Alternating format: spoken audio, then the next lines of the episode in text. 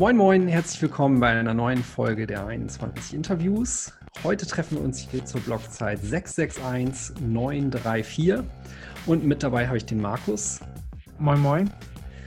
Und wir haben uns noch einmal den Ingo Sauer eingeladen. Hi Ingo. Moin Moin. Ja, alle Moin schön. Moin. Ja. Richtig, du äh, verwendest hier schon direkt die standesgemäße Ansprache oder Begrüßung. Das ist sehr gut. Man merkt, du bist ein erfahrener Gast. ja, das war mir eigentlich gar nicht bewusst. Also ich habe äh, zwei Sendungen von euch gehört und da war das nicht dabei. Wenn ich hier die Intros mache, ich komme ja aus dem Norden, ja. dann, äh, dann begrüße ich so. Markus, was sagst du da unten immer? Habt ihr ähm, auch was Spezielles? Weiß nicht, Servus oder weiß nicht. Ja. Ich will jetzt nichts Falsches sagen, sonst, weil das ist ja hier. Ja, ich bin ja auch nicht gebürtig, deshalb lassen wir das lieber. Ich glaube, das schneidet man lieber raus, bevor ich dann noch Ärger bekomme. Jetzt mal gleich mal die erste Frage an Ingo. Du bist ja jetzt seit unserer letzten Folge ein Bitcoin-Hodler sozusagen in der Community jetzt aktiv. Deine ersten Bitcoins hast du dir besorgt. Ähm, das waren wahrscheinlich mehrere Bitcoins. Wie stark bist du jetzt da investiert? Ja. Kredit aufgenommen also, oder wie? Also bevor ich jetzt hier, äh, eigentlich habe ich euch zwei Sachen zu verdanken. Oder es hat zwei Sachen haben mich sehr gefreut. Einmal äh, dass äh, ich euch nochmal mit VWL belästigen soll. Also wie gesagt, es hat mich eben sehr, sehr gefreut, dass äh, dann aus einem ganz anderen Feld eigentlich hier junge Leute anscheinend irgendwie für die VWL, dass ich die irgendwie begeistern konnte. Und das andere war natürlich dieser Tipp, denn ich glaube, der Kurs hat sich ungefähr verdoppelt. Ich habe es nicht so genau verfolgt. Ich habe natürlich stark investiert, Zahlen mit vier Nullen ja, und ein Komma zwischen den vier Nullen genau in der Mitte. Also es waren leider nur 100 Euro. Andererseits, äh, ja, also ich ärgere mich jetzt auch nicht darüber, sondern das war klar, ich mache das nur aus äh, Ehrenhalber sozusagen, hier was zu investieren. Und hätte ich jetzt 1000 Euro investiert, dann hätte ich jetzt äh, zwar äh, 2000 Euro in Wert, aber wahrscheinlich auch mehr Probleme, denn ich müsste mir Gedanken machen, dass ich das nicht verliere auf meinem Handy und so weiter. Also man ist ja, das habe ich gelernt bei dem Bitcoin, man ist ja irgendwie selbst die Bank und selbst die Bank zu sein, ist, glaube ich, nicht so, was ich jetzt auch noch haben will. Ja, die Bank gewinnt doch immer. Die Bank gewinnt immer und das war jetzt auf jeden Fall auch äh, äh, ein starker Tipp. Aber also an sich, wenn man spekulieren will, dann ist das, glaube ich, eine gute, gute Sache, weil man ja, wenn ich richtig informiert bin, ähm, nach einem Jahr, wie bei Gold, dann gar keine äh, Steuer auf den äh, Gewinn zahlen muss, wenn man es dann verkaufen würde. Und ich meine, im Moment ist ja sowieso schwer, Rendite zu erzielen. Also wenn man äh, auf Volatilität steht, risikoaffin ist, ja, warum nicht? Also eigentlich hätte ich damit überhaupt kein Problem. Ich bin recht äh, risikoaffin, aber ähm, mich da jetzt zu kümmern, ja, dass ich dann das irgendwo anders noch sicher, die, diese Wörter, die man sich aufschreiben musste, äh, die ist richtig zu verwahren und so weiter. Man muss aber ganz klar sagen, du hast die Wörter aufgeschrieben. Also du hast jetzt nicht deine Coins auf eine Exchange. Du bist ja ein richtiger Hodler. Es gibt ja so ein Unterschied zu einer Klassengesellschaft? Ja. Ach, gibt es echt? Gibt's ja, du hast ja auf jeden Fall ähm, äh, sozusagen, wenn dein Handy jetzt verloren geht, du hast ja die Wörter aufgeschrieben, richtig? Die Wörter sind da und ich habe auch gelernt, dass die Wörter für eine 0-1-Kombination äh, steht von was? 128, 256 oder irgend sowas? Genau, ja? ist halt, genau. Du kannst niemanden anrufen, wenn, wenn die halt weg sind. Es gibt niemanden, den du anrufen kannst und dein Passwort zurücksetzen kannst. Also nee, du bist sozusagen ist, jetzt. Ja. Genau, aber die Wörter muss man ja auch irgendwo, ne, irgendwo haben. Und äh, bei dir ist noch nicht so, dass du jetzt morgens aufstehst und gleich mal den Bitcoin-Preis als erstes. Ja, gar nicht, gar nicht. Also ich habe das so nebenbei, weil er in diesem Moment, ich habe gar nicht danach gesucht, und, äh, aber nebenbei, weil er so stark gestiegen ist, dass man das nicht übersehen konnte, ähm, habe ich das so mitgekriegt, dass er explodiert ist. Aber trotzdem, vielen Dank für den Tipp, Markus. Ja, ich habe dir. Gerne wieder dann. Ja, also machen wir es so: bei jedem Interview kaufe ich Kauf's nach. eine jeweils höhere Summe. kaufe ich nach, ja, genau. Sehr gut. Aber das Monetäre ist ja im Grunde genommen auch nur ein oder der wahrscheinlich offensichtlichste Einstieg, den, den viele darin finden. Ähm, ich glaube aber, wenn du bei uns in der Community nachfragen würdest, dann ist das, was jeder da vor allem mit raus wegnimmt, und das ist egal, ob es dann ein Bullenmarkt oder ein Bärenmarkt ist, äh, die persönlich verändernden Aspekte, die man durch diesen Einstieg in das sogenannte Kaninchenloch dann erlebt. Ne? Und ich glaube, da kann jeder seine eigene Geschichte von erzählen, wie ihn überhaupt äh, so diese Auseinandersetzung mit Bitcoin und darüber auch das Thema Geld persönlich verändert hat. Und das, äh, das ist der spannende Teil, den, den ich daran immer wieder so sehe. Damit wären wir ja vielleicht dann auch schon äh, so beim Thema Geld, über das wir ja wahrscheinlich heute auch reden wollen. Ne? Ja, also wie gesagt, ich kann äh, zu Bitcoin nicht so viel bei, bei mir. Ich habe auch keine Persönlichkeitsveränderungen bemerkt. Noch, Und, noch ähm, nicht. Noch nicht, okay. Ähm, aber ähm, also ich habe eben mitgekriegt, jetzt aus dieser Community heraus, und das waren ja jetzt nicht nur da die beiden Podcasts von euch, die ich gehört habe und so weiter, sondern ähm, ihr guckt ein bisschen über den Tellerrand, das hat mir wirklich sehr, sehr gut gefallen und äh, anscheinend äh, da ist mehr. Ne? Also diese Community, ich kann es den Bitcoin und äh, so natürlich nicht einschätzen, aber ähm, das ist schon auf jeden Fall ein bisschen mehr als ähm, einfach, äh, es gibt hier eine andere äh, Form zu Werte zu bewahren oder zu spekulieren oder was auch immer. Ja, du hattest ja eben schon gesagt, äh, man ist dann selbst die Bank und vielleicht will man das ja am Anfang auch gar nicht, weil mit diesen Möglichkeiten kommen auch jede Menge Pflichten daher. Und ich ja. glaube, wo, wo ähm, viele dann schnell ankommen, ist so dieses ähm, eine Thema, nämlich äh, persönliche Selbstsouveränität. Und ähm, das ist mit ein, eine Abzweigung im Kaninchenbau, die eben, äh, zumindest kann ich das meiner Erfahrung nach sagen, sehr stark verändernde Wirkung hat, weil das dann eben auch dazu führt, dass man eben ähm, ja auch Verantwortung übernehmen muss. Und ich glaube, wenn es momentan ähm, in Zeiten wie diesen an gesellschaftlich auch teilweise an Dingen krankt, dann ist das, dass Leute teilweise zu viel Verantwortung abgegeben haben äh, und sich auch auf diesen Verantwortungs- und ähm, ja, Kompetenztransfer zu sehr verlassen haben und wir irgendwie auch wieder darüber oder darauf zurückkommen müssen, dass Leute mehr auch die Dinge wieder in die eigenen Hände nehmen. Und äh, da bin ich gespannt, wie, wie Bitcoin vielleicht auch über die kommenden Jahrzehnte darauf hinwirkt. Mhm. Also das meinte ich, alles, was ich so aufgenommen habe, jetzt nicht nur von euch beiden ähm, oder durch die beiden Podcasts, die ich mir angehört habe, sondern was ich denke, was in dieser Community recht stark ist, ist diese Eigenverantwortung ähm, und nicht so viel Souveränitäten, sage ich mal, oder Entscheidungen abzugeben an höher geordnete Instanzen, und ähm, das ist natürlich, wir kommen wahrscheinlich gleich darauf zu sprechen, dann ein großes Thema gerade in Europa, ähm, ob wir da zu viel abgegeben haben und ob dann Entscheidung und Haftung wieder ein bisschen auseinanderfällt und ob es nicht enger zusammengehört. Also äh, das meinte ich mit, da ist mehr irgendwie, was ich sehe, was da ähm, diese Community äh, verbindet. Ne? Aber was mich jetzt äh, natürlich äh, so gefreut hat, äh, war diese ja, diese, das Interesse einfach ähm, für VWL und dann auch jemand wie mich zu interviewen, obwohl ich halt zu äh, dem Bitcoin-Thema an sich eigentlich gar nichts beitragen kann. Außer, dass ich jetzt stolzer Besitzer von 0, und viele Nullen Bitcoins bin. Ne? Satoshis. Satoshis. Satoshis, so ist das. Ja, ja, das, das habe ich auch schon gelernt, genau. ja, ja ich glaube, was was viele vergessen ist, wenn sie den Preis von Bitcoin sehen, ist, dass es die in der Anfangszeit ja überhaupt keinen Preis gab. Also das Netzwerk, die mindestens das erste Jahr gab es keinen Preis für irgendwas, sondern es hatte ganz eine andere Intention. Es kommt aus diesem Cypherpunk-Movement, ähm, eben Selbstsouveränität, äh, Privatsphäre und ja. natürlich, was also die Öffentlichkeit jetzt sieht, ist nur der Preis. Ja, also ich denke, dass ich insgesamt dann doch jemand bin, der relativ früh von diesen Bitcoins überhaupt erfahren hat. Denn ähm, ein ja, Wohnheimszimmer oder der praktisch im gleichen Flur von diesem Wohnheim gewohnt, so ein, so ein Serbe, guter Freund von mir mittlerweile aus Novi Sad.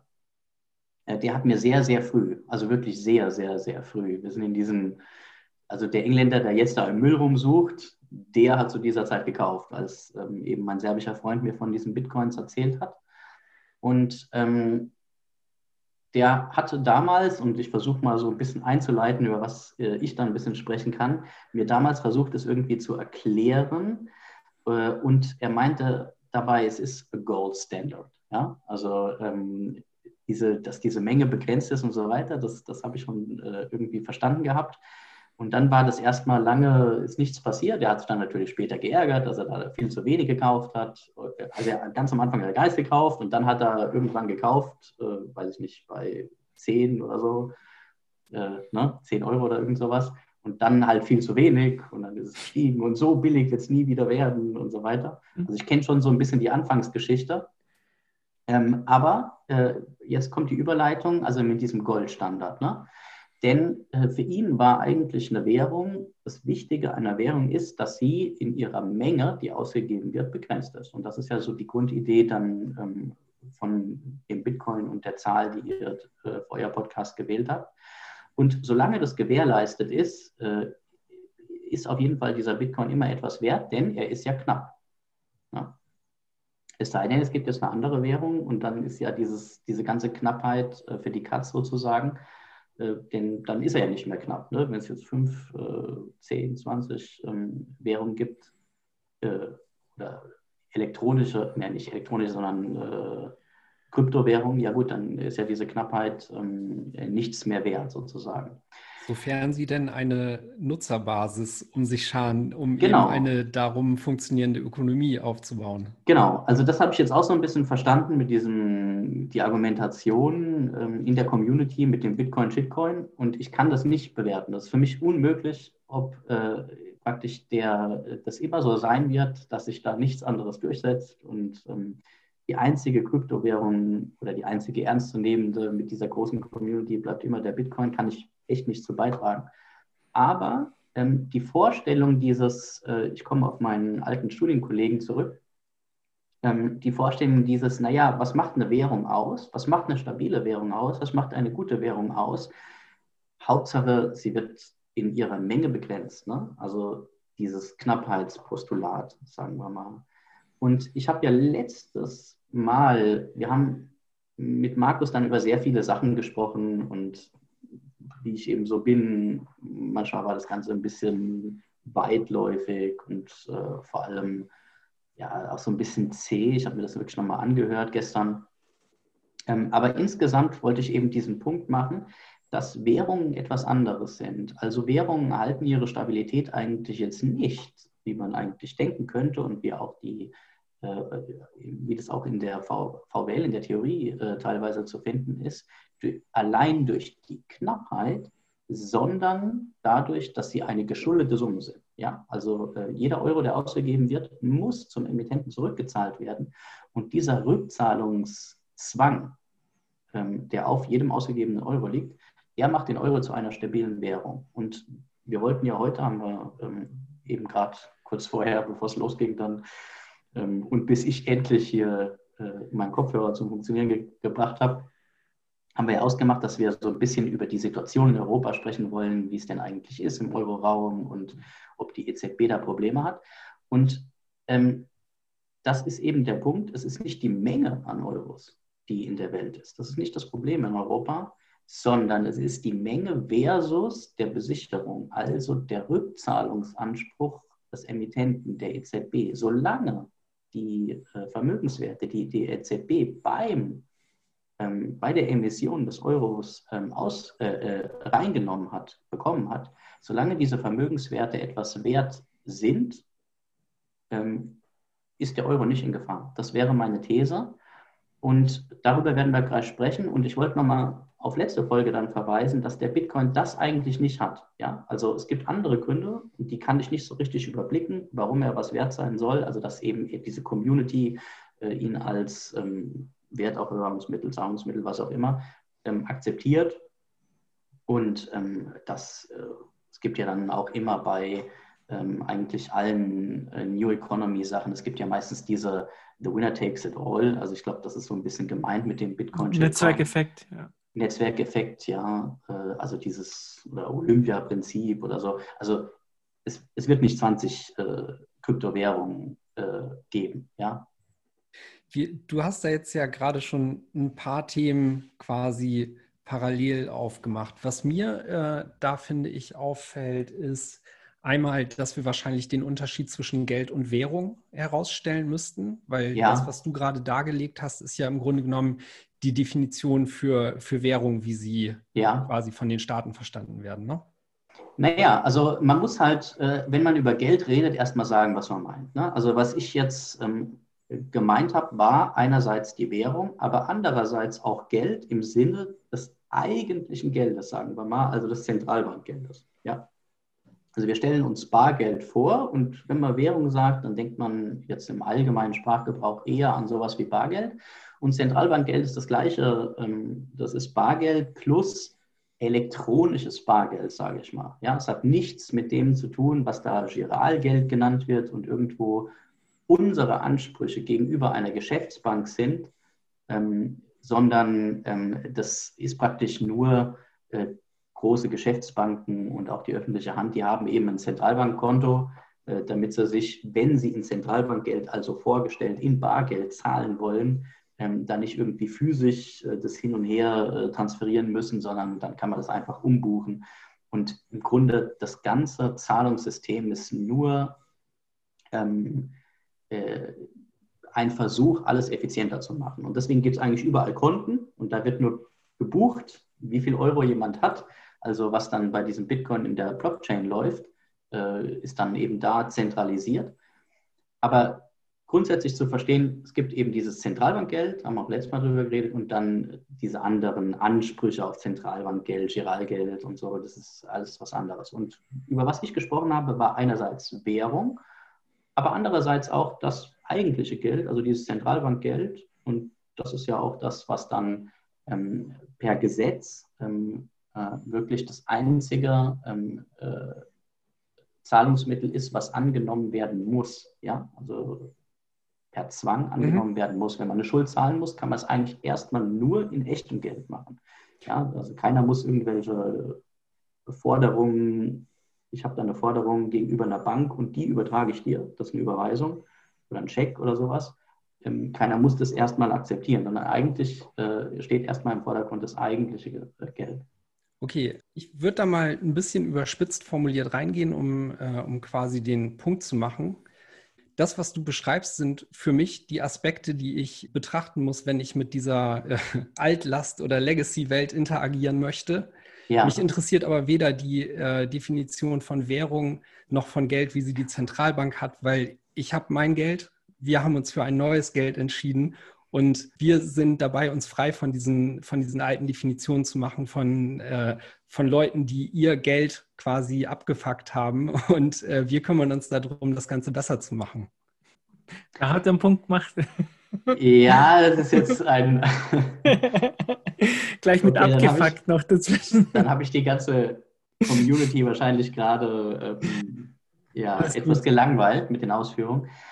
Aber der andere Punkt, den ich machen wollte, war eben äh, die Währung, beziehungsweise dieses, was wir als Zentralbankgeld bezeichnen, ist etwas anderes, denn es ist eine geschuldete Summe. Ja? Also äh, der Euro hat nicht einen Wert, weil er knapp ist oder sowas, sondern weil er zurückgezahlt werden muss. Jeder braucht ihn, um seine Schulden zu bedienen, sozusagen, ne? bei der EZB. Und solange dieser Rückzahlungsanspruch wirksam ist, ist der Euro was wert.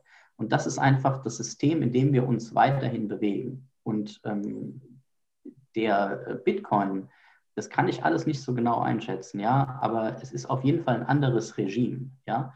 Ähm, es hängt von dieser Community und der Wertschätzung und so weiter ab, aber nicht, ähm, er hat nicht die, ähm, ja, die Charakteristika einer Währung, dass es eine geschuldete Summe ist.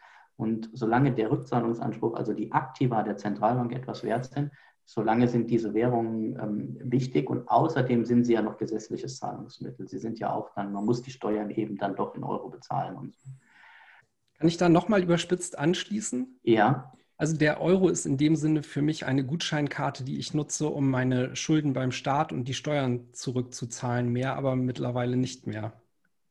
Für den Einzelnen will ich das nicht beurteilen, aber insgesamt in der Wirtschaft, ähm, jeder oder 98 Prozent sind in Euro verschuldet. Ja? Und das fängt ganz oben an bei denjenigen, die sich diese Euro wirklich von der Zentralbank geholt haben. Ja, das sind äh, die Geschäftsbanken.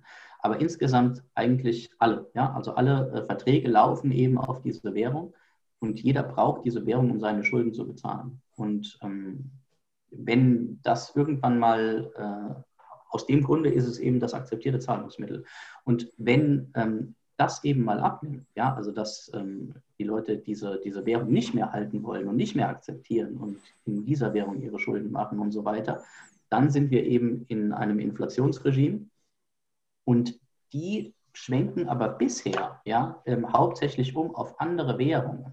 Also es ist nicht, ähm, ich habe in Argentinien gewohnt und äh, damals, äh, also auch äh, zu harten Inflationszeiten von 40 Prozent. Und es gab doch einige, die dann auch Bitcoin und so gekauft haben. Aber der Normalfall ist natürlich, dass man auf die Straße geht und seine Ersparnisse in Dollar wechselt. Und ähm, also die, ähm, dass man sich da jetzt äh, rausnehmen kann, äh, das sehe ich eigentlich nicht. Ne? Also äh, der Bitcoin wird ja letztendlich dann auch gegen Währung getauscht. Ne? Also jemand akzeptiert ihn von mm. dir, weil er ihn dann auch äh, in eine Währung umtauschen kann. Auch da sind wieder mehrere Punkte bei, auf die wir im Einzelnen eingehen können. Ne? Das letzte ist quasi so dieser äh, Begriff zirkuläre Ökonomie, die sich jetzt gerade im Aufbau befindet. Zum Beispiel haben wir ja gerade unseren 21-Shop gelauncht, wo wir mal Werbung. nur noch, nur noch hartes Geld akzeptieren, nicht mehr, nicht mehr den Zentralbank-Shitcoin. Das andere ähm, ist ich glaube, natür natürlich muss ich das überspitzt formulieren, weil ansonsten kann ich diesen Punkt nicht machen. Aber das ist halt auch dem geschuldet, dass der Bitcoin erst äh, zwölf Jahre alt ist und wir gerade uns in einem so verdammt frühen Stadium dieser Monetarisierungsphase befinden. Nichtsdestotrotz würdest du nicht ähm, im Grunde genommen bei den Meldungen, wie wir sie aktuell sehen, zum Beispiel bei dem, was ähm, seitens der, der Firmenfinanzverwahrer passiert, die, die jetzt anfangen, ihre, ihre Cash-Reserven in Bitcoin zu halten, etc. Also MicroStrategy, Square, diese ganzen News, die es äh, über die letzten Monate gegeben hat. Würdest du mir da zustimmen, dass es zumindest in dem Teil, den der Bitcoin monetarisiert wird, also auf das hinarbeitet, was ich vorhin erklärt habe, der Euro oder Fiat-Währungen in dem Fall dann quasi demonetarisiert werden und da dann halt Geld aus der, aus der Wirtschaft abgezogen wird? Nee, also das kann ich mir echt äh, nicht vorstellen. Ich bin also dafür auch, um das einzuschätzen, wie viele Firmen jetzt irgendwelche Cash-Reserven dann teilweise in Bitcoin halten, äh, wobei das natürlich auch äh, dann ein bisschen spekulativ ist. Also die werden, ähm, wenn jemand ganz sicher eine gewisse Cash-Reserve braucht, wird er das nicht machen. Ähm, und vielleicht hat es auch teilweise Marketinggründe und so weiter. Das kann ich alles nicht einschätzen. Also ich bin da wirklich nicht der richtige Gesprächspartner. Ähm, dass jetzt massiv ähm, das der Wirtschaft schadet, weil äh, oder der, einer Währung schadet, weil ähm, in Bitcoin äh, umgesattelt wird, das kann ich mir äh, beim besten Willen nicht vorstellen, sondern ähm, es wird immer, Währungen stehen untereinander in Konkurrenz. Ja, die Leute wollen ein, ein stabiles äh, Wertaufbewahrungsmittel, was sie auch als Zahlungsmittel wieder verwenden können und sowas. Und sie gucken, ähm, wenn es mal so schlimm kommen würde, wir sind noch lange nicht an dem Punkt in Europa, ähm, dass äh, man das dem Euro nicht mehr zutraut, ja, dann gucken sie eben äh, nach äh, Konkurrenzanbietern. Und das wäre dann kann ich mir eigentlich nicht vorstellen, dass es so was äh, Volatiles ist ähm, wie, wie, wie, wie, der Bitcoin, sondern das wäre dann wahrscheinlich erstmal ähm, eine andere Währung, wie es in der Geschichte eben auch immer war. Ja? Kann ich da ganz kurz einhaken? Und zwar, ja. äh, das ist ja ein ganz guter Punkt, jetzt diese Geschichte mit MicroStrategy, das ist eine Firma in den USA, die jetzt entschieden hat, Cash-Reserven, die sie haben, in Bitcoins umzuwandeln. Aber diese Entscheidung, ähm, die die da getroffen haben, hat natürlich den Grund, dass sie sehen, dass der Dollar inflationiert. Ja, und sie sagen, sie finden jetzt kein, keine andere Möglichkeit, ähm, dieses Geld zu halten oder zu investieren. Und sie sehen aber, dass der Dollar inflationiert. Und jetzt würde ich gerne auf die Fiat-Währung kommen.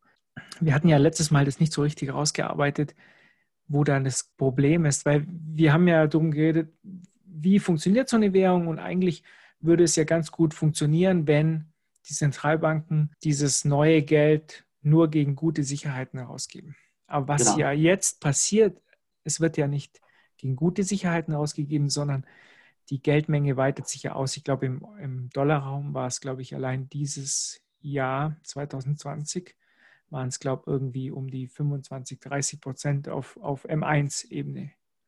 Und ja. das ist ja die Sorge dieser Firmen, die dann das sehen und sagen, wir sehen die steigenden Preise, wir sehen die Asset-Inflation, ob das jetzt Aktien sind, Immobilien, was auch immer. Und deshalb entscheiden sie sich, ähm, ihre Dollar, die sie haben, in andere Sachen zu wechseln. Und, ja. und da kommt eben der Bitcoin für so eine Firma, weil der, der sagt halt, Immobilien sind zu schwierig einzuschätzen, auch für dieses ganze, äh, für die Menge, die er hat. Und hat sich halt für Bitcoin entschieden. Ja, also ich habe ja ganz am Anfang, als wir über meine Bitcoin-Investition gesprochen haben und so gesagt, dass es eigentlich jetzt keine blöde äh, Investitionsmöglichkeit ist, denn die Zinsen sind bei null, ja, und man wird eigentlich enteignet. Das ist ja gerade so ein bisschen, was du über diese Firma erzählt hast. Und ähm, ja, also äh, grundsätzlich klar, natürlich. Also warum nicht? Aber es ist trotzdem was Spekulatives. Und ich glaube, dieses, es ist auch was Spekulatives, das wird nicht ganz so schnell weggehen. Ähm, die Volatilität wird auf jeden Fall ein bisschen da bleiben. Und äh, dadurch so eine Firma, die jetzt praktisch nicht darauf angewiesen ist, die gleiche Summe noch zu haben, äh, die kann das machen. Wenn man äh, eher so ein Sparer ist, ja, äh, jetzt reden, denken wir an äh, eine Privatperson, die dann in einer Zeit von ich traue dem Euro nicht mehr und die, ab, die nächste Abwertung ist eigentlich vermutet, also wir denken, wir denken an Argentinien oder sowas. Ähm, wenn das so eine Situation ist, ähm, dann denke ich dann eher, dass die meisten, weil die halt eher, ich will was Sicheres und so, ähm, eine andere Währung präferieren. Ist es aber was Sicheres? Und ich glaube, ich rede mich hier in der Community ja. um Kopf und Kragen. Nein, nein, nein, Quatsch. Alles gut. Ich habe ich hab auch einige argentinischen Freunde und da ist es auch so, der Dollar ist ja etwas, das sie kennen.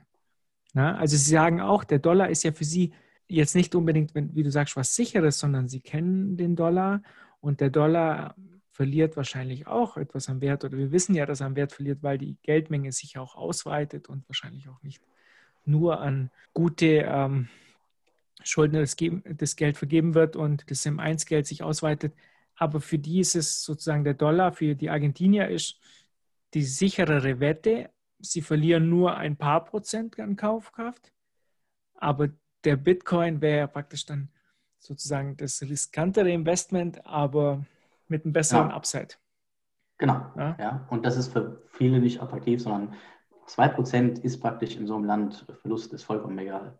So, da geht es wirklich nur um die Werte grundsätzlich zu bewahren. Ne? Also entweder du hast äh, nächstes Jahr die Hälfte oder du hast irgendwie hingekriegt, äh, dass du dann gena ungefähr genauso viel hast. Ne? Okay, also ich glaube, äh, erstmal, ich bin wirklich kein, äh, ich kann es nicht einschätzen, ja. Also es ist einfach eine neue Sache. Ich kenne mich aus mit äh, Währungskonkurrenz untereinander und ähm, wie gesagt, ich habe dann versucht, in meiner Forschung dann zu zeigen, dass diese starken Inflationen und am besten ist es eben ersichtlich an den Hyperinflationen, ähm, dass die eigentlich aufgetreten sind, diese Preiserhöhungen, ähm, dass im Land äh, die, ähm, die Produzenten, die Verkäufer höhere Preise gesetzt haben, weil sie sich an den Wechselkurs orientiert haben. Also es ist immer erst eine Währung, die abschmiert auf den Devisenkursen, Währungskonkurrenz, wovon ich gerade gesprochen habe, und dann orientiert man sich daran innerhalb des Landes, ja, weil äh, man könnte auch äh, exportieren sozusagen und ich will auch nicht für diese wertlosen, weil ich gehe ja sowieso danach auf den Schwarzmarkt und tausche es in Dollar, ja? Ich will jetzt nicht diese, ähm, äh, meine Güter gegen diese wertlosen inländischen Scheine verkaufen. Und ich wollte eigentlich, oder das ist das, womit ich mich auskenne, diese herkömmliche Währungskonkurrenz zu anderen Währungen. Für mich ist einfach nicht vorstellbar, vielleicht bin ich da auch wirklich der falsche Ansprechpartner oder ich rede mich jetzt äh, in der Community um Kopf und Kragen ähm, äh, verzeiht es mir, aber es ist einfach, dass es jetzt ähm, eine, weil ja diese äh, Kryptowährungen anders funktionieren, ja, sie sind ja dieses, ist ja dieses ähm, Vertrauen der Community und so, die da, was da dahinter steht und nicht wie eine normale Währung, ähm, die aktiver der Rückzahlungsanspruch der Notenbank. Ja, also Okay, aber dann lass uns doch das Fiat-Thema zuerst mal insofern genau. nicht machen, als dass wir über den Teil reden, über den du gut reden kannst. Jawohl, Und, genau, ähm, das, das da wollte ich drauf, äh, drauf Ja, dann, dann lass, mich, lass mich das nochmal eben kurz einleiten mit den Worten, dass es doch im Grunde genommen, aber aktuell eigentlich kein besseres Beispiel gibt als, als das, was gerade eben passiert, nämlich dass diese Aktiva, die die Zentralbanken aufbauen, ja nichts qualitativ Hochwertiges sind, sondern sie sind ja quasi dazu gezwungen, irgendwie ähm, auch den allerletzten Schrott, der da ist, aufzukaufen, einfach weil sie etwas brauchen, was diesen massiven Geldmengen, die sie neu ins Spiel bringen, gegenübersteht. Ja, äh, also im Grunde ist es andersrum. Ne? Also es ist nicht, dass man die Geldmenge erhöhen will, ja, und aus dem Grunde jetzt gezwungen ist, diese Anleihen zu kaufen, sondern umgekehrt, ähm, man will eigentlich die Anleihen kaufen, um die Kurse zu stabilisieren. Und dadurch muss man die Geldmengenerhöhung in Kauf nehmen. Ja, also eigentlich gar nicht das Ziel ähm, der ähm, jetzigen Politik. Also ähm, Schrott ist natürlich ein hartes Wort. Ähm, ich würde eher sagen riskant. Und ähm, äh, wir, können, wir können trotzdem mal so grundsätzlich jetzt über das, was eigentlich gerade äh, bei der EZB in Europa läuft, das ist ja auch so ungefähr dann äh, mein Forschungsschwerpunkt darauf hinarbeiten. Also äh, ich habe mich eben jetzt mit anderen ähm, Währungen, äh, die dieses Problem hatten, dass die Zentralbank gezwungen wurde, von äh, der jeweiligen Regierung, monetäre Finanzierung, Ne? Also damals, äh, das waren ja die Zwischenkriegszeit, ähm, Inflation, die ich hauptsächlich untersucht habe, und zum Ersten Weltkrieg äh, wurde natürlich, man nannte das War Financing, also ähm, die Kriegsfinanzierung über die Notenpresse. Die Zentralbanken wurden gezwungen, ihre alte ähm, Geldemissionsregeln aufzugeben, nur gegen gute Sicherheiten. Dadurch kommt das Geld immer zurück und kann nicht wertlos werden und so weiter. Also auch das, was wir heute sehen? Genau allerdings in einem anderen Ausmaß. Also es ist kein Krieg, es ist so ein, hat so was äh, bisschen ähnliches, weil man schnell ähm, Geld beschaffen muss, um jemanden zu finanzieren. Und Europa ist eigentlich noch mal ein bisschen anders. Es ist nicht die äh, direkte äh, Kriegsfinanzierung, wie das damals war, die Pandemiefinanzierung könnte man jetzt sagen, ähm, dass man wirklich dem Finanzminister einfach das Geld schenkt sozusagen und er macht dann damit irgendwas und es wird zwar bei der Notenbank äh, verbucht, sie hat dann eine Forderung gegen den Staat, aber alle wissen, die Rückzahlungswahrscheinlichkeit ist nicht besonders hoch, sondern es läuft über den Sekundärmarkt, ähm, wie man das nennt, also die äh, EZB, ich sage es vereinfacht, EZB, ähm, in Wirklichkeit stehen ja natürlich hauptsächlich ungefähr zu 90 Prozent die nationalen Zentralbanken hinten dran. Die EZB ist ja praktisch so eine ähm, Kommandozentrale, die wir hier in Frankfurt haben. Also die nationalen Zentralbanken kaufen auf dem Sekundärmarkt die Staatsanleihen, aber natürlich hat es ein bisschen was damit zu tun, damit sich die Staaten leichter finanzieren können. Beziehungsweise, als die Staaten ähm, Finanzierungsprobleme hatten, ihre Anleihen sind im Kurs gefallen, das heißt, die Zinsen sind extrem gestiegen und es wäre teuer gewesen, neue Staatsanleihen auszugeben.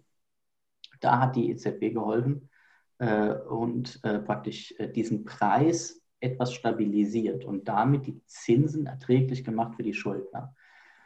Aber zu welchem, zu welchen Kosten? Da, da genau, zu welchen Kosten? Ja. ja. genau. Also das ist jetzt die Sache. Also ähm, ich bin da überhaupt kein Freund davon. Ja, ich sehe das alles sehr kritisch. Aber es gibt praktisch beide Seiten. Also einmal wären die Kosten gewesen, wir sind jetzt im Mai 2010. Also man hat vorher schon äh, die Zinsen gesenkt, um das für die Schulter erträglicher zu machen. Und man hat vorher schon, und das ist eigentlich das Wichtigere, ähm, die Kollateralbestimmung, also die, die, ähm, die Bestimmungen für die Pfänder, die die Banken hinterlegen müssen, wenn sie einen äh, Kredit äh, kriegen wollen von ihrer nationalen Zentralbank, ähm, die hat man schon deutlich abgesenkt. Ja, und das ist was du Freund jetzt ähm, mit einem harten Wort wie Sie müssen diesen Schrott annehmen, ähm, genau. bezeichnet hast. ja, heißt nicht Junk Bonds, also Ingo ganz kurz, das heißt die ja. englischen Junk Bonds, also das genau. ist Du redest quasi äh, etwas besser drum herum, aber am Ende bleibt, bleibt es doch unterm Strich so, oder nicht? Nee, also ich komme, äh, wir, gehen gleich ja, okay. in die Details, ja. Also ähm, was man gemacht hat, war also ich kriege jetzt die Jahreszahlen nicht so 100% hin, aber in dieser Zeit, also ich rede so bis 2012, ja, da kam äh, der große, äh, im Notfall ähm, macht die EZB alles, whatever it takes, Draghi. Ja? Aber bis dahin hat man ähm, diese ganzen wichtigen Regeln, also ich glaube, die, die Regeln sind das Wichtige ähm, für eine stabile Währung. Ja, nicht die Geldmenge und das alles, sondern ähm, gegen welche äh, Vermögenswerte, was sind die Regeln, welche Vermögenswerte man akzeptiert. Und die wurden schon bis 2012 extrem aufgeweicht. Und ähm, man ist runtergegangen praktisch von, äh, am Anfang war das schlechteste Rating, jetzt kommen wir zu den Junk Bonds, äh, was äh, akzeptiert werden durfte für das Pfand. Ja, also erstmal soll man nur äh, solventen, äh, solventen Geschäftsbankenkredit geben, aber zusätzlich noch ein Pfand fordern. Falls die Geschäftsbank nicht zurückzahlen kann, hat man noch das Pfand und das kann man ja dann auch äh, verkaufen. Das geht dann ins Eigentum der Zentralbank über. Und da war A minus ne, war die, äh, das schlechteste Rating für Fender, die man akzeptieren darf. Und da ist man runtergegangen auf BBB-. Ja, also, und das ist eine Stufe vor, was man im Jargon äh, äh, im Finanzsektor Junk nennt. Ja, also da ist der Markus jetzt sehr nah dran. Ähm, und dann hat man, jetzt wird es eigentlich noch ein bisschen schlimmer, dann hat man das Ganze ausgesetzt, eben für äh, äh die Staatsanleihen aus ähm, den meisten Krisenländern oder einigen Krisenländern, das ist auch so sukzessive gelaufen dann, ähm, und äh, für Covered Bonds, ja, also für Bankschuld, äh, Bankanleihen, Bankschuldverschreibung, die aber äh, praktisch äh, staatlich ähm, äh, besichert war. So. Und dann sind wir eben äh, da schon sehr nah dran, aber das heißt noch nicht, das ist ja diese, diese äh, Kategorie, ist ja jetzt nur, äh, da kann was ausfallen. Das heißt noch nicht, dass das komplett wertlos ist und alles ausfällt. Ja? Also ich komme wieder auf Argentinien, weil ich das Land eben ganz gut kenne. Wir haben ja vor kurzem im Grunde einen Staatsbankrott hingelegt, aber sie konnten sich mit den Gläubigen einigen, haben ungefähr 50 Prozent bezahlt. So. Und das ist wirklich ein riesiger äh, Ausfall. Ja? Also äh, der ist ähm, den meisten Ländern in Europa jetzt nicht zuzutrauen, sondern äh, wenn, ein Schuldner fällt nie komplett aus. Es wird immer über die Schuld verhandelt.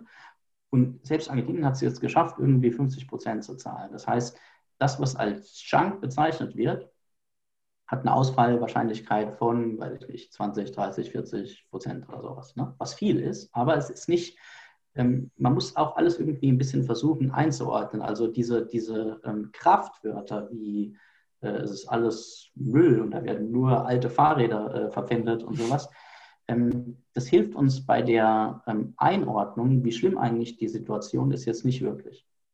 Und jetzt kann ich erzählen, wenn wir das alles wissen, ähm, wie schlimm eigentlich die Situation jetzt aus meiner Einschätzung ist. Ich glaube, das ist was ähm, ja, lass mich dazu eben die Frage stellen, weil sie ja. da gut anschließt. Also sind wir in Europa nicht in einer Situation ähm, seit Griechenland etc., wo die Staaten untereinander so stark verschuldet sind und ähm, wo dieses Geflecht so aufgebaut ist, dass selbst wenn da jemand nur zu 30, 40 Prozent, wie auch immer, ins Straucheln kommt, dass wir dann äh, eigentlich ein Kartenhaus sehen, was nicht so stabil ist?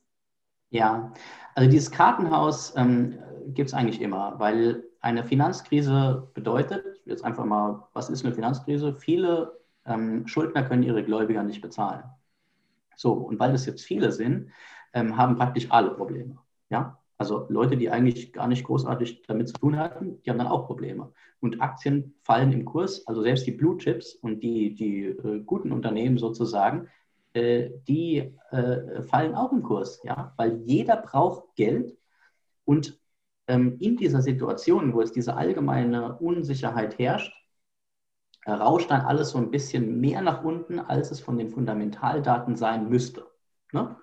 Also wir stellen uns vor, ähm, irgendwie so eine äh, Geschäftsbank und äh, die hat äh, Anleihen und Aktien und so weiter gekauft und jetzt hat sie aber selbst Finanzierungsprobleme, weil irgendwas ausgefallen ist, ja. Und auf dem Interbankenmarkt ist auch was ausgefallen und die andere äh, Geschäftsbank zahlt nicht und so. Und sie kriegt erstmal nirgends einen Kredit. Das ist das Hauptproblem. Und dann springen hoffentlich die Zentralbanken ein und so weiter. Haben sie bisher gemacht. Aber sagen wir mal, sie braucht unbedingt Geld jetzt, in diesem einen Moment. Und wo kriegt sie das Geld her? Wenn sie es dann nicht kriegt, muss sie auch ihre Blue Chips verkaufen. Ja? Und dann schmiert auch der Aktienkurs von guten Firmen ab. Und bei der letzten großen, äh, ja, also bei der, äh, wir sind bei der äh, 2007er, 2008er Finanzkrise, da mussten äh, Unternehmen wie Siemens äh, 8, 9 Prozent Zinsen zahlen für Anleihen. Ne? Obwohl Siemens jetzt eigentlich ne, solide dastand und keine großartigen Probleme hatte, außer dass da vielleicht ein Jahr äh, gewisse Geschäftsteile ausgefallen sind.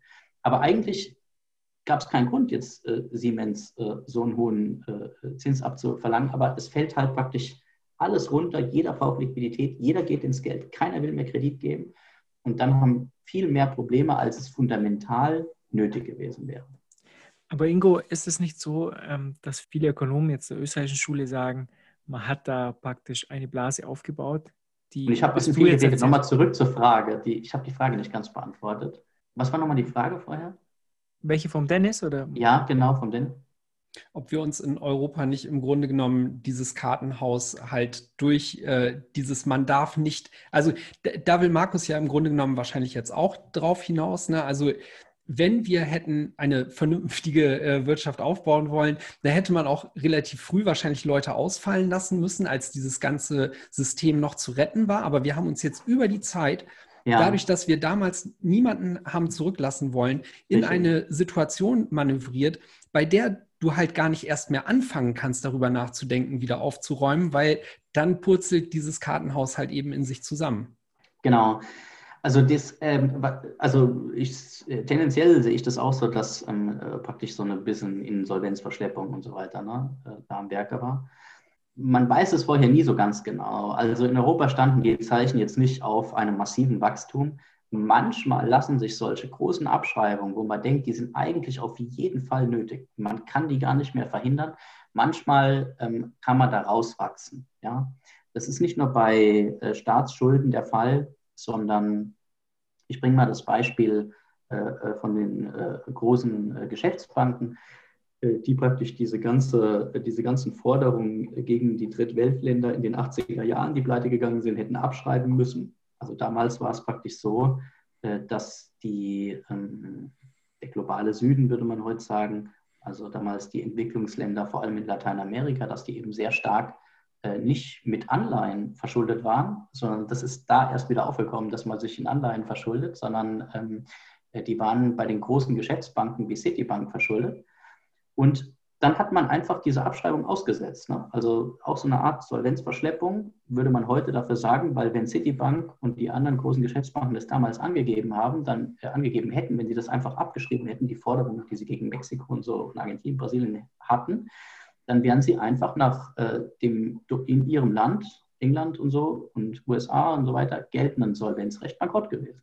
Ja, also sie konnten es nicht abschreiben, denn das hat ihre Eigenkapital über äh, drei, vier Mal überstiegen.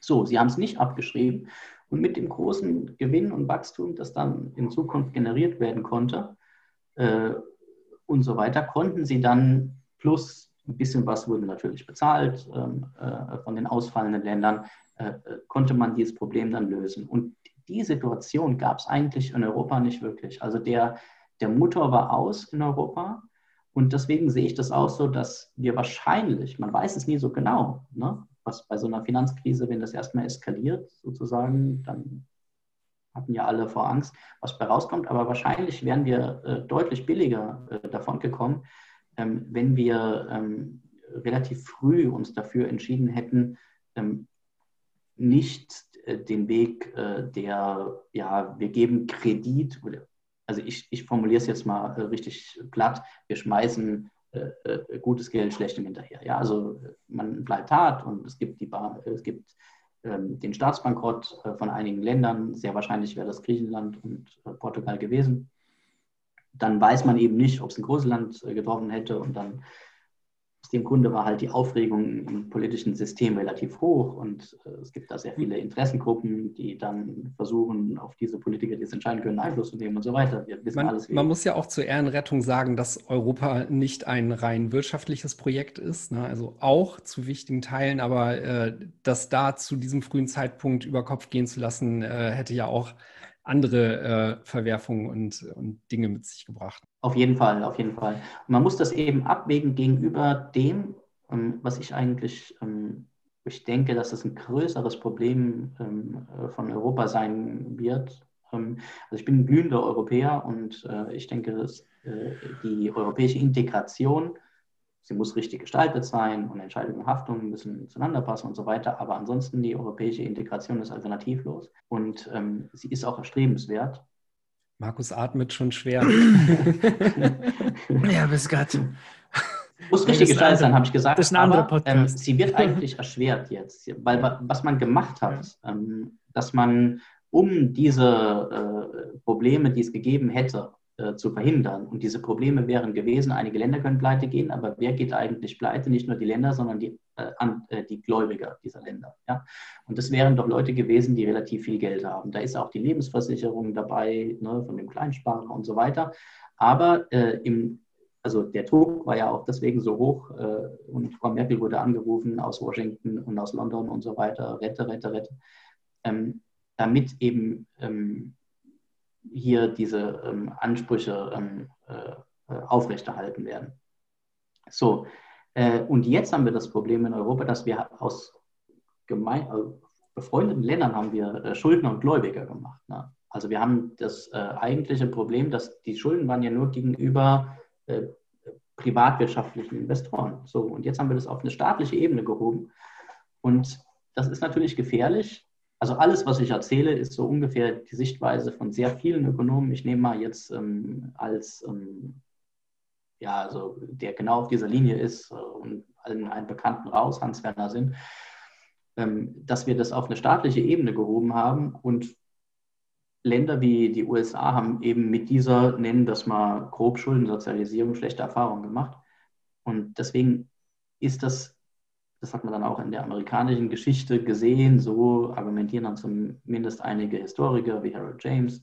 Also ähm, das ist natürlich äh, auch für, den, äh, für, die, für die Integration innerhalb Europas eine schwierige Sache, ne? dass man jetzt diese äh, Schuldner- und Gläubigerbeziehung hat. Leichter. Ich habe das, hab das festgestellt auf äh, Konferenzen, eben ökonomischen Konferenzen, äh, wo dann sehr viele Europäer waren, im Moment ist gar nicht so schlimm. Es gab Zeiten, da ging es viel heißer her. Ne? Also die Deutschland hatte da keinen südeuropäische Block. Also das Schlimmste, was ich gesehen habe, ähm, das war eine Konferenz äh, in Berlin. Da ging es um das OMT-Programm. Und äh, ich war dazu leider nicht eingeladen, aber mein, äh, mein Doktorvater hat äh, ganz gute äh, Beziehungen. Der war dazu eingeladen. Also Ingo willst du nach Berlin fahren? Und dann saßen da wirklich nur äh, hohe Tiere. Und ähm, der Chefvolkswirt der Bundesbank äh, hat einen Vortrag gehalten und er wurde von Binis Magi äh, unterbrochen. Äh, das war, äh, Binis Magi war eben, äh, später ist er dann, ich weiß nicht, nach Harvard oder so gegangen, also italienischer ehemaliger ähm, äh, Zentralbanker, der dann im, im Board der EZB gesessen hat. Ähm, ja, hören Sie auf zu argumentieren na, okay, den Rest. das ist eigentlich fast schon. okay, also es ging heiß her zwischen. Und wir haben eben so ein bisschen diese Gläubiger-Schuldner-Beziehungen, man kennt es auch aus dem normalen Leben, die sind nicht besonders tragfähig. Ne? Also Integration heißt zusammenarbeiten und wenn es in diese Gläubiger-Schuldner-Beziehung geht, wo dann der Schuldner nicht so ganz zahlen kann, und da sind wir ja dann wird diese Zusammenarbeit mehr und mehr erschwert, ja, weil man sich dann mit anderen Sachen beschäftigt. Und deswegen denke ich auch, dass Europa, auch wenn Hilfe nötig ist, also äh, lieber ähm, großzügig äh, helfen und schenken. Ja, also es muss Finanztransfers, äh, da wäre ich doch, doch, dafür, die muss es äh, geben, aber ähm, keine äh, Kreditbeziehungen. Ingo, da bin ich wirklich bei dir. Ich bin auch glühender Europäer. Ich gehe gerne nach Italien und nach Griechenland. Ich war schon oft beim Segeln in beiden Ländern. Und oh, das ist aber ist, hier jetzt, äh, da erwarte ich mehr. Für mich ist, für mich äh, ist äh, Integration ähm, äh, findet zwischen Menschen statt und nicht zwischen Staaten. Und äh, das, was hier aufgebaut wird, ist, also wir sprechen immer von Europa und der EU. Und für mich ist die EU einfach nur ein bürokratischer Maloch aus Korruption und äh, Politikern. Äh, ich meine, ich kann, ich kann Politiker eh nicht besonders gut leiden, aber das ist ja natürlich so, das, so, so praktisch das Top-Level an, ähm, ja, ähm, wie, soll, wie soll ich da jetzt weitermachen? Und, und äh, genau was du jetzt hier beschrieben hast, ist praktisch, du, du schaffst ja eine, ähm, eine politische Ebene, dann werden auf einmal Privatschulden, wo dann Griechenland sich privat verschuldet hat, äh, werden dann abgelöst von, von Staatsschulden, wo dann auf einmal die Griechen äh, uns das Geld schulden und das ist keine angenehme Situation, dort dann Urlaub zu machen. Das ist, man, man wiegelt diese, diese Menschen gegeneinander auf und das hat mit Integration gar nichts zu tun. Genau. Für so, mich gehört Markus, Brüssel einfach das, weg. Sonst dauert es, ja, ja sonst dauert es zu lange, aber... Nee, sonst dauert es nicht so lange, sondern sonst kann ich nicht mehr bei dem ersten, was du ja. gesagt hast, das von dem hinteren trennen. Also, ähm, die EU war nicht so geplant und es ist nur durch diesen Euro gekommen, ähm, dass wir eben diese schuldnergläubige Beziehung haben, faktisch haben. Und sie waren faktisch da, bevor wir das überhaupt gemerkt haben, über das Zentralbankensystem, Stichwort Target. Ja? Also äh, als eben äh, der Sinn damit rauskam, äh, 2011 äh, äh, im März, oh, da sind aber hier die Hälfte der, es waren 45 Prozent der Bundesbankbilanz sind ja Forderungen gegenüber diesem Eurosystem. Das ist ja ein Kredit im Grunde äh, an die Schuldnerzentralbanken im Süden bis dahin hat das keiner gemerkt. Ja? Also das hat sich über vier, fünf Jahre aufgebaut, das hat keiner gemerkt. Aber, so, und dann waren wir Ingo. faktisch, Moment, lass. Ja. ja. So, und ähm, es kam über den Euro. Vorher gab es es nicht. Wir hatten uns vorher darauf geeinigt, dass wir ein gemeinsames EU-Budget machen, aber das EU-Budget ist marginal. Das ist nicht viel von der Wirtschaftsleistung. Die EU ähm, verschwendet Geld keine Frage, in Brüssel gibt es irgendwelche ähm, Stellen, die müsste es so nicht geben und die greifen dirigistisch äh, auch eigentlich äh, entgegen des äh, EU-Vertrages, entgegen den alten Maastricht-Richtlinien äh, äh, äh, in nationale Gesetzgebung ein, was alles nicht nötig wäre. Ja, keine, ja aber das eine Frage. ist doch Aber es gab keine, bis auf dieses Mini-Budget der EU, ja, also es ist groß, aber für die einzelnen Nationalstaaten gemessen an ihrer Wirtschaftsleistung ist es marginal. Äh, also die EU war nicht teuer, ja, so und da war da diese ganze äh, da immer dieses Problem mit den Briten und die Franzosen wollten halt für die Landwirtschaft und so. Aber es war insgesamt nicht viel Geld und es waren keine Schuldner-Gläubiger-Beziehungen in Europa vorhanden. Und ansonsten war die EU, die kam erst durch den Euro. Ja, und dann das Target, äh, die Zentralbankensache und dann die Rettungsfonds. Aber da waren wir praktisch schon drin in dieser, es gibt riesige Forderungen Aber Ingo, vom Norden gegenüber dem Süden. Und ansonsten war die ein Erfolgsprojekt. Ja, weil man muss ja, man muss ja diese, äh, die Menschen zusammenbringen. Ja, also die meisten Europäer äh, hat man kennengelernt über die Erasmus-Programme und nicht naja, über den Segelurlaub. Gut. Ja, ich glaube, äh, weiß nicht. Äh, aber, aber ich ähm, würde noch was anderes äh, dahinstellen. Ich kann mich noch erinnern, 1998 hat Milton Friedman äh, einen Artikel zum Euro geschrieben und der hat genau das beschrieben, was da auf uns zugekommen ist. Und es ist ja nicht so, dass Ökonomen, das ja nicht, ist ja nicht das erste Währungsprojekt, das irgendwie zusammengegangen ist, ja, dass man da sagt, ja, ja das, äh, oh, Überraschung, mh, hm, konnten wir nicht wissen. Ich meine, wenn man sich da den, der ist ja nicht lang, dieser Artikel. Wenn man sich den durchliest, dann ist genau das steht drin, was hier passiert ist. Ne? Ja, der ist, äh, ja, ich kenne das. Also es ist äh, schon ein bisschen blauäugig gewesen. Lass mich dazu auch bitte noch eine Sache sagen. Und zwar, das, das eine ist ja quasi die, die Theorie und das andere ist dann immer wieder die praktische Realität, wo, wo das an seine Grenzen stößt, wo, wo du dich dann quasi auch wieder einholen musst. Du hast vorhin beispielsweise gesagt, es gibt die Möglichkeit, da herauszuwachsen. Aber alles, was. Nein, es gäbe, es gäbe. Wenn es, es, gäbe, es gäbe. Und, und die, das sieht schlecht aus gerade. Ja. Auch das ist wieder der theoretische Weg. In der Praxis, zeig uns den Weg doch mal auf. Wie soll das denn funktionieren? Weil alles, was du gerade die letzten zehn Minuten beschrieben hast, äh, ist das genaue Gegenteil davon. Ja, also ich sehe da auch schwarz in Europa, dass wir da rauswachsen können. Es wird Abschreibungen geben und ähm, muss man sehen, wie stark und äh, wen das am meisten trifft. Aber also, dass Europa insgesamt seine Schulden in, mit einer stabilen Währung bezahlt, das, äh, ja, also entweder man entschuldet sich ähm, über ein bisschen Inflation, aber jetzt nicht hier diese Hyperinflation und so, sondern eine deutliche Inflation. Oder man entschuldet sich dadurch, dass man einen Schuldenschnitt macht. Aber dass Europa in seiner Gesamtheit alle Schulden begleicht, ja, dass also wir durch diesen äh, Solvenztransfer, den es jetzt gegeben hat, von Norden in Süden und ähm, dann der Süden kommt wieder auf die Beine und äh, die exportieren so viel, dass sie ihre Auslandsschuld ja, bezahlen können. Also die, die man nennt das worüber wir gerade sprechen, ist ja nur ähm, Staatsschulden, sondern ähm, eigentlich ähm, muss jedes Land, denn es muss ja auch in Zukunft konsumieren und auch importieren und so weiter und dafür muss man immer exportieren. Und was man da aufgesammelt hat an, äh, im, in, in, Südeuropa ist eben in vielen Ländern äh, an ähm, ja, Überimporten, ja, an ähm, aus Schulden generell gegenüber dem Ausland, ja, netto, ja, die Netto-Auslandsposition nennt man das. Ähm, also natürlich haben die Leute auch Forderungen gegen äh, Gläubiger im Norden, ja, Spanier natürlich auch, spanische Banken haben natürlich auch deutsche Staatsanleihen, aber insgesamt ist eben diese Netto-Auslandsposition so negativ, dass, wenn man auf die Zahlen guckt, sieht eigentlich, boah, das werden die nicht schaffen. Okay, aber dann lass uns da auch nochmal den Bogen zu dem, zu dem Eingangsthema spannen, wo du sagtest, für die Währung sind Regeln wichtig, es ist Vertrauen wichtig. Wie soll das denn bitte dann funktionieren in der Praxis?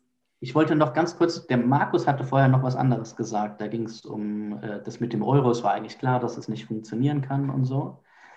Und ähm, ja, so ein bisschen ähm, im Nachhinein merkt man das. Ne? Also ähm, es war damals eben anscheinend, ich kann mich da auch nicht so richtig dran erinnern, äh, eine Zeit, äh, wo vieles möglich erschien und so. Und man hat auch von dieser großen Dynamik in Europa geträumt und ähm, dann die europäische Integration. Ich wollte ja nur sagen, die EU an sich ist eine super Sache. Ja, auch wenn es den Dirigismus aus Brüssel gibt und da Geld verschwendet wird. Das ist nicht viel Geld und es gibt gar nicht so viel schlimmen Dirigismus, würde ich mal aufstellen, der uns so sehr in unserem Leben beschränkt. Es gibt ja auch gute Sachen. Und ein, das einzige Problem war wirklich dieser Euro. Und man hätte es wahrscheinlich wissen können und die Konservativen, ähm, äh, beispielsweise in Deutschland, haben das auch äh, formuliert damals. Ja? Ähm, es war aber nicht der politische Moment da. Der politische, das politische Momentum war, ähm, wir haben jetzt hier ähm, praktisch dieses europäische Projekt und jetzt, ob das geschuldet war, äh, praktisch der deutschen Wiedervereinigung oder nicht, ne, gibt es ja auch verschiedene Erzählungen ja. von Weigel und Co. Aber es war das politische Momentum, wir machen das jetzt, wir riskieren das. Und obwohl äh, die Konservativen das skeptisch gesehen haben, ist es eben so gekommen. Und ähm, das war äh, das Problem oder ist jetzt das Problem von der europäischen Integration, nicht der Rest. Also ich würde den Rest überhaupt nicht äh, verteufeln, obwohl das manchmal ja in den Medien so im Vordergrund steht, ne, der Dirigismus und so. Aber eigentlich, wir nehmen an, es hätte, würde den Euro nicht geben, dann gäbe es auch diese ganzen Rettungspakete für Griechenland und so nicht. Dann gäbe es auch nicht, äh, dass äh, die europäischen Länder zu Schuldnern, Schuldnern oder die, die Bürger eigentlich in ihrer Funktion als Bürger, als Staatsbürger da äh, zu Schuldnern Gläubigern gemacht worden wären, dann hätten wir kein, das wäre meine These, dann würde alle, alle würden so ein bisschen über die äh, EU und ihre Ausgaben lachen, dass die da umziehen, das Parlament alle vier Wochen äh, und dass es äh, eigentlich keinen Sinn macht. Äh, und ansonsten hätten wir kein Problem. Und die Engländer wären noch drin, weil die dann dieses ganze Chaos, was vorher passiert ist, mit den Schuldenübernahmen nicht gesehen hätten. Ähm, gut, also für mich ist äh, die EU auch ein Problem, aber du, ich gebe dir recht, äh, ist ein sehr kleines Problem, wenn man den Euro sieht. Ne? Der Euro ist der Elefant im Raum und, genau. und das andere ist nur. Ähm, und das andere regt eine mediale Aufmerksamkeit, weil eben das Euro-Problem so schlimm ist. Ne? Ja, aber trotzdem, trotzdem finde ich die EU nicht gut. Also ich grundsätzlich, also überhaupt irgendwelche Staatseinrichtungen. Also ich finde auch. Äh, Berlin nicht gut. Aber gut, das ist, da könnten wir einen anderen Podcast machen. Aber ich würde trotzdem zu dem Thema vom, vom ja. ähm, Dennis zurückkommen. Ähm, weil ähm, diese Regeln, da, wollten, da wollte ich heute mit dir reden. Weil bei uns, bei den Bitcoinern nennen wir das ähm, Consensus Rules. Ja, also wir haben bestimmte Regeln, die sozusagen konsensusrelevant sind. Wenn beispielsweise du in deinem in einem neuen Blog wir haben ja vorher mal kurz über die Miner gesprochen, als, wir, als die Aufnahme noch nicht lief, in einem neuen Blog dir jetzt mehr äh, Bitcoins zustehst als Miner. Wir, ähm, du sprichst dir jetzt zum Beispiel 50 Bitcoins zu, aber dir stehen nur 6,25 zu. Dann wird ja. dieser Block abgelehnt, weil er den Regeln nicht entspricht. Das heißt, das ganze Netzwerk setzt diese Regeln durch. Jetzt sehen wir uns mal die, den Euroraum an. Wir haben Regeln, aber diese Regeln müssen ja durchgesetzt werden von Menschen, ähm, die diese Regeln ja gar nicht wollen. Also die Staaten brauchen Geld. So, wir haben bestimmte Regeln, die das verhindern, dass die das Geld bekommen. Ähm, Im Endeffekt passiert Folgendes, diese Regeln werden missachtet. Die werden ähm, aufgeweicht. Oder, aufgeweicht, ja. ja. wir werden also und immer weiter aufgeweicht, ja, per Beschluss und immer weiter werden diese Regeln ja aufgehoben. Ich meine, als der Euro entstand, dann hat man ja ganz groß getönt, äh, wir haben ja die Maastricht-Kriterien und Italien darf ja nicht mehr wie 2% Schulden machen. Und ganz ehrlich, also wenn man ein bisschen ähm, Politik versteht, war ihm schon klar, dass das eigentlich, ähm, sobald man diese Regel irgendwie, sobald die Regel im Weg steht, ähm, wird die aufgeweicht. Ja, und, und es wird aufgeweicht, aber es passiert sehr demokratisch. ja, alle Politiker ja, sind dafür. Aber eine spezielle Form von Demokratie. Also äh, ich glaube, äh, du hast da auf jeden Fall äh, einen riesigen Punkt. Und ähm, ich kann mich auch noch an die Einführung des Euro erinnern. Ich war zwar auch noch relativ jung, aber mein Opa hat zu mir gesagt, Ingo, egal was die erzählen, wenn die das machen, dann wirst du irgendwann, wird lange dauern, also wirst du irgendwann äh, so einen Mix zwischen der D-Mark, dem Escudo und der Lira in der Tasche haben. Und sie da, Tagesalben, 2011 ist mir klar geworden, verdammt, er hatte recht. Ja, also ähm,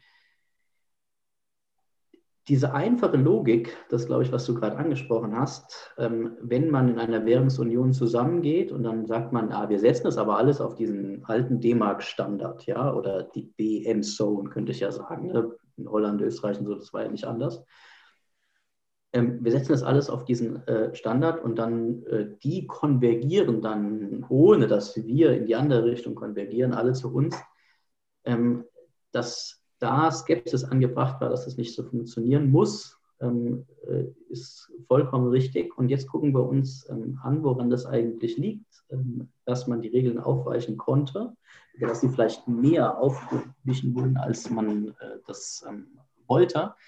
Das sind zwei Sachen. Einmal ist es ähm, die Stimmrechte ähm, im äh, Zentralbankrat und der Zentralbankrat ist wirklich der Hegemon Europas. Also diese ganze Kreditvergabe von einem Land zum anderen und so, was da die Parlamente entscheiden mit den Rettungsschirmen, ist relativ zu dem, was ähm, der Zentralbankrat entscheiden kann, gar nicht so wichtig. Ja? Also der Sinn sagt auch immer, der Hegemon Europas ist eigentlich der EZB-Rat.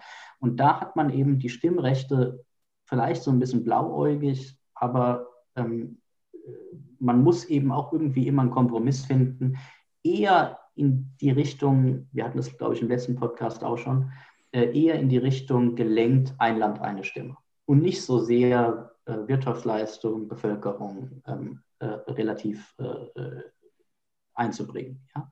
Und man hat eben keine Sperrminoritäten äh, für die wichtigen Entscheidungen eingeführt, wie das ja im Ministerrat der Fall ist, sondern ähm, man hat dann hier einfach per, die wichtigen Entscheidungen gehen wirklich mit einfacher Mehrheit durch.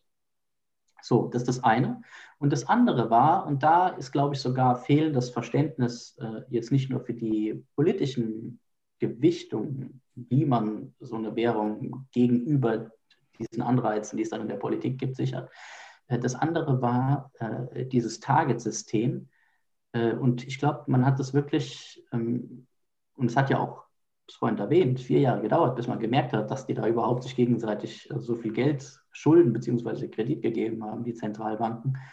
Ähm, man hat es, als man das Zentral, äh, dieses Target-System aufgesetzt hat, nicht verstanden, dass diese Forderung, die die eine Zentralbank gegen die andere Zentralbank hat, Kredit ist und damit so verdammt wichtig ist, weil dieser Euro ja jederzeit auseinanderbrechen kann. Ja, einzelne Länder können austreten und damit drohen, ihre Schulden nicht zu bezahlen. Und vor der Situation stehen wir jetzt in Europa.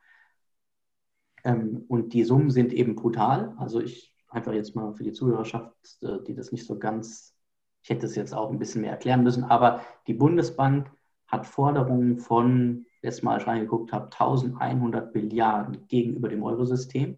Das sind drei Bundeshaushalte. Äh, wenn wir drei Jahre keine äh, Bundes Steuern einnehmen oder keine äh, Ausgaben aus Bundessteuern äh, finanzieren, Polizisten und so weiter, ja, Krankenhäuser, was weiß ich, alles Mögliche, äh, dann äh, haben wir diese Summe wieder drin. So, das heißt, wenn da nur ein kleiner Prozentsatz von ausfällt, 10, 20, 30 Prozent, dann haben wir schon ein Riesenproblem. Und diese Summe steht im Feuer. Ja, also die, die äh, wird nicht komplett ausfallen, auf keinen Fall und so, aber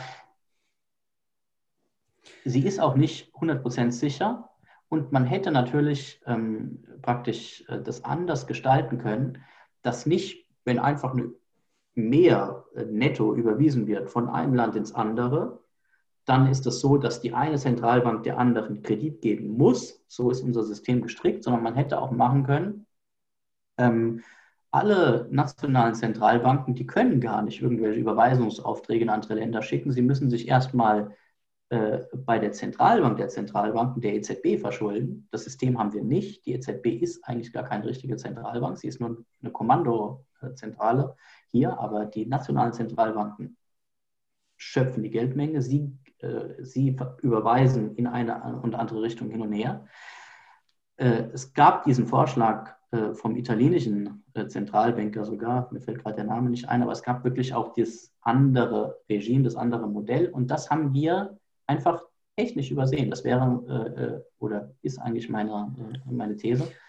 Und jetzt haben wir praktisch beide Probleme. Einfach, wir haben den EZB-Rat, der, weil er so viel Stimmrechte pro Land und so und der Süden ist relativ stark besetzt, und natürlich sind auch diese äh, Zentralbankpräsidenten, die sind ja politisch bestimmt. Im Normalfall äh, ist das eine politische Entscheidung, die ein Ungleichgewicht reinbringt äh, in die Europäische Union, was nicht in jedem Gremium so groß ist. Wir denken wieder an den Ministerrat, ja, wo, wo es eben diese Sperrminorität gibt von 33 Prozent.